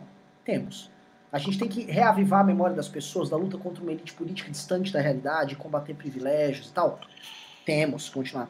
A gente tem que enfrentar uma agenda do politicamente correto que existe, e não é porque o Bolsonaro está no poder que ela deixou de existir. Uma lacração latente que está aqui. Tá. Temos. Temos que continuar enfrentando essa gente. Temos que reformar o Estado brasileiro, tanto politicamente quanto do ponto de vista econômico. Sim. As lutas todas continuam de pé e elas não acabaram quando o Bolsonaro entrou no poder. Muito pelo contrário, elas, elas, elas foram enfraquecidas porque as pessoas se desarmaram, acreditaram, ok, esse cara vai defender o que a gente acredita, e na verdade ele traiu. Ele aproveitou que as pessoas estavam confiando para trair elas. O Bolsonaro é um Judas nesse ponto. Ele aproveitou que as pessoas. Que olha só que interessante. Quando era o governo Temer, as pessoas não confiavam no Temer. Então as pessoas estavam sempre ativas, né? Lava Jato aqui, não sei o que. Ó. Aí com o Bolsonaro todo mundo desarmou e falou: não, imagina, o mito tá do nosso lado. Aí o que, que ele fez? Aproveitou que as pessoas se desarmaram e aí ele, ele traiu elas. Ele fez o que nem o Temer, nem o PT conseguiu fazer, desmontar a Lava Jato, unir com o Centrão de uma forma torpe e vil, como está sendo feito agora. Então, a gente tem que retomar as velhas lutas. A ideia de construir a candidatura do campo da centro-direita é, através de, de, de prévias, de debates ao redor do Brasil, acho maravilhoso, qualifica demais. Acho que a gente consegue ajudar, não importa que candidato, não importa o seu partido, a fazer algo bem legal. E por fim, acho que o MBL tem que continuar esse trabalho de qualificar militantes. A gente está lançando o nosso aplicativo e o nosso, nosso site, nossa plataforma, que é o Academia MBL, o MBL Academy, que você vai poder ser treinado tal, blá, blá, blá, vai mandar toda a militância para dentro. Queremos treinar milhares de pessoas para serem líderes transformadores, com pessoas capazes de liderar sem puxar saco, sem se aproveitar dos outros. A gente vai tornar o Brasil essencialmente um país livre. Eu acho que é isso que a gente tem que continuar. Esse horizonte está muito longe de ser resolvido e nós somos uma ferramenta à disposição. Fernando Holliday. Melhor, Renato Batista para Holliday encerrar com sua. Com, ah, com, muito com, obrigado. Muito com, desculpa, com, com o microfone mais poderoso da, da, da, Terra Brasilis. Não, eu só quero agradecer a oportunidade de estar aqui em mais um MBL News. É uma honra sempre muito grande pedir para as pessoas que nos acompanham me seguir aqui, ó. Eu já deixo até o arroba aqui, ó, no meu nome para já facilitar, arroba Renato Batista MBL no Instagram e Renato Underline Batista no Twitter. Muito obrigado a todos, boa noite. Fiquem em casa, hein? Muito obrigado. Bom, eu, eu acho que assim, ó, você resumiu muito bem aí ó, esse, essa nossa trajetória, se o impeachment de fato acontecer, mas eu, eu fico ainda com a agenda mais recente. Eu acho que enquanto o impeachment não se torna uma realidade no Congresso, a gente tem que pressionar para que os deputados comecem a se posicionar, no mínimo, em favor de uma CPI, porque as evidências, mesmo sem a divulgação do depoimento do Moro, já são mais do que suficientes para que o legislativo tome alguma atitude nesse sentido. Então, acho que esses são os nossos próximos passos. Eu acho que daí é que vai surgir a oportunidade da direita poder se reconstruir, né? Porque hoje a gente está com a reputação na lama. Pois é, queria agradecer não só a todos vocês que estavam aqui. Vamos lá, eu quero ver, eu vou checar nos grupos de WhatsApp se entrou, hein? participe.mbl.org.br, coloca a barrinha aqui, participe.mbl.org.br, venha para os nossos grupos, venha derrubar esse governo de vagabundo. Nós vamos derrubar esse vagabundo. Participe conosco, participe.mbl.org.br, tá? Esteja conosco. Gostaria de agradecer a equipe de moderação que hoje deu show, tá? Vocês deram show nos comentários, trataram o gado esculacharam, tabef na cara, o gado sofreu e a moderação passou o facão. Olha, eu vou te falar, a gente apareceu hoje a JBS Friboi, tá? O melhor matador do Brasil hoje. Vou botar as ações hoje do MBL na bolsa, você vai ver, o Joesley vai comprar tudo, tá? É isso. Beijo abraço.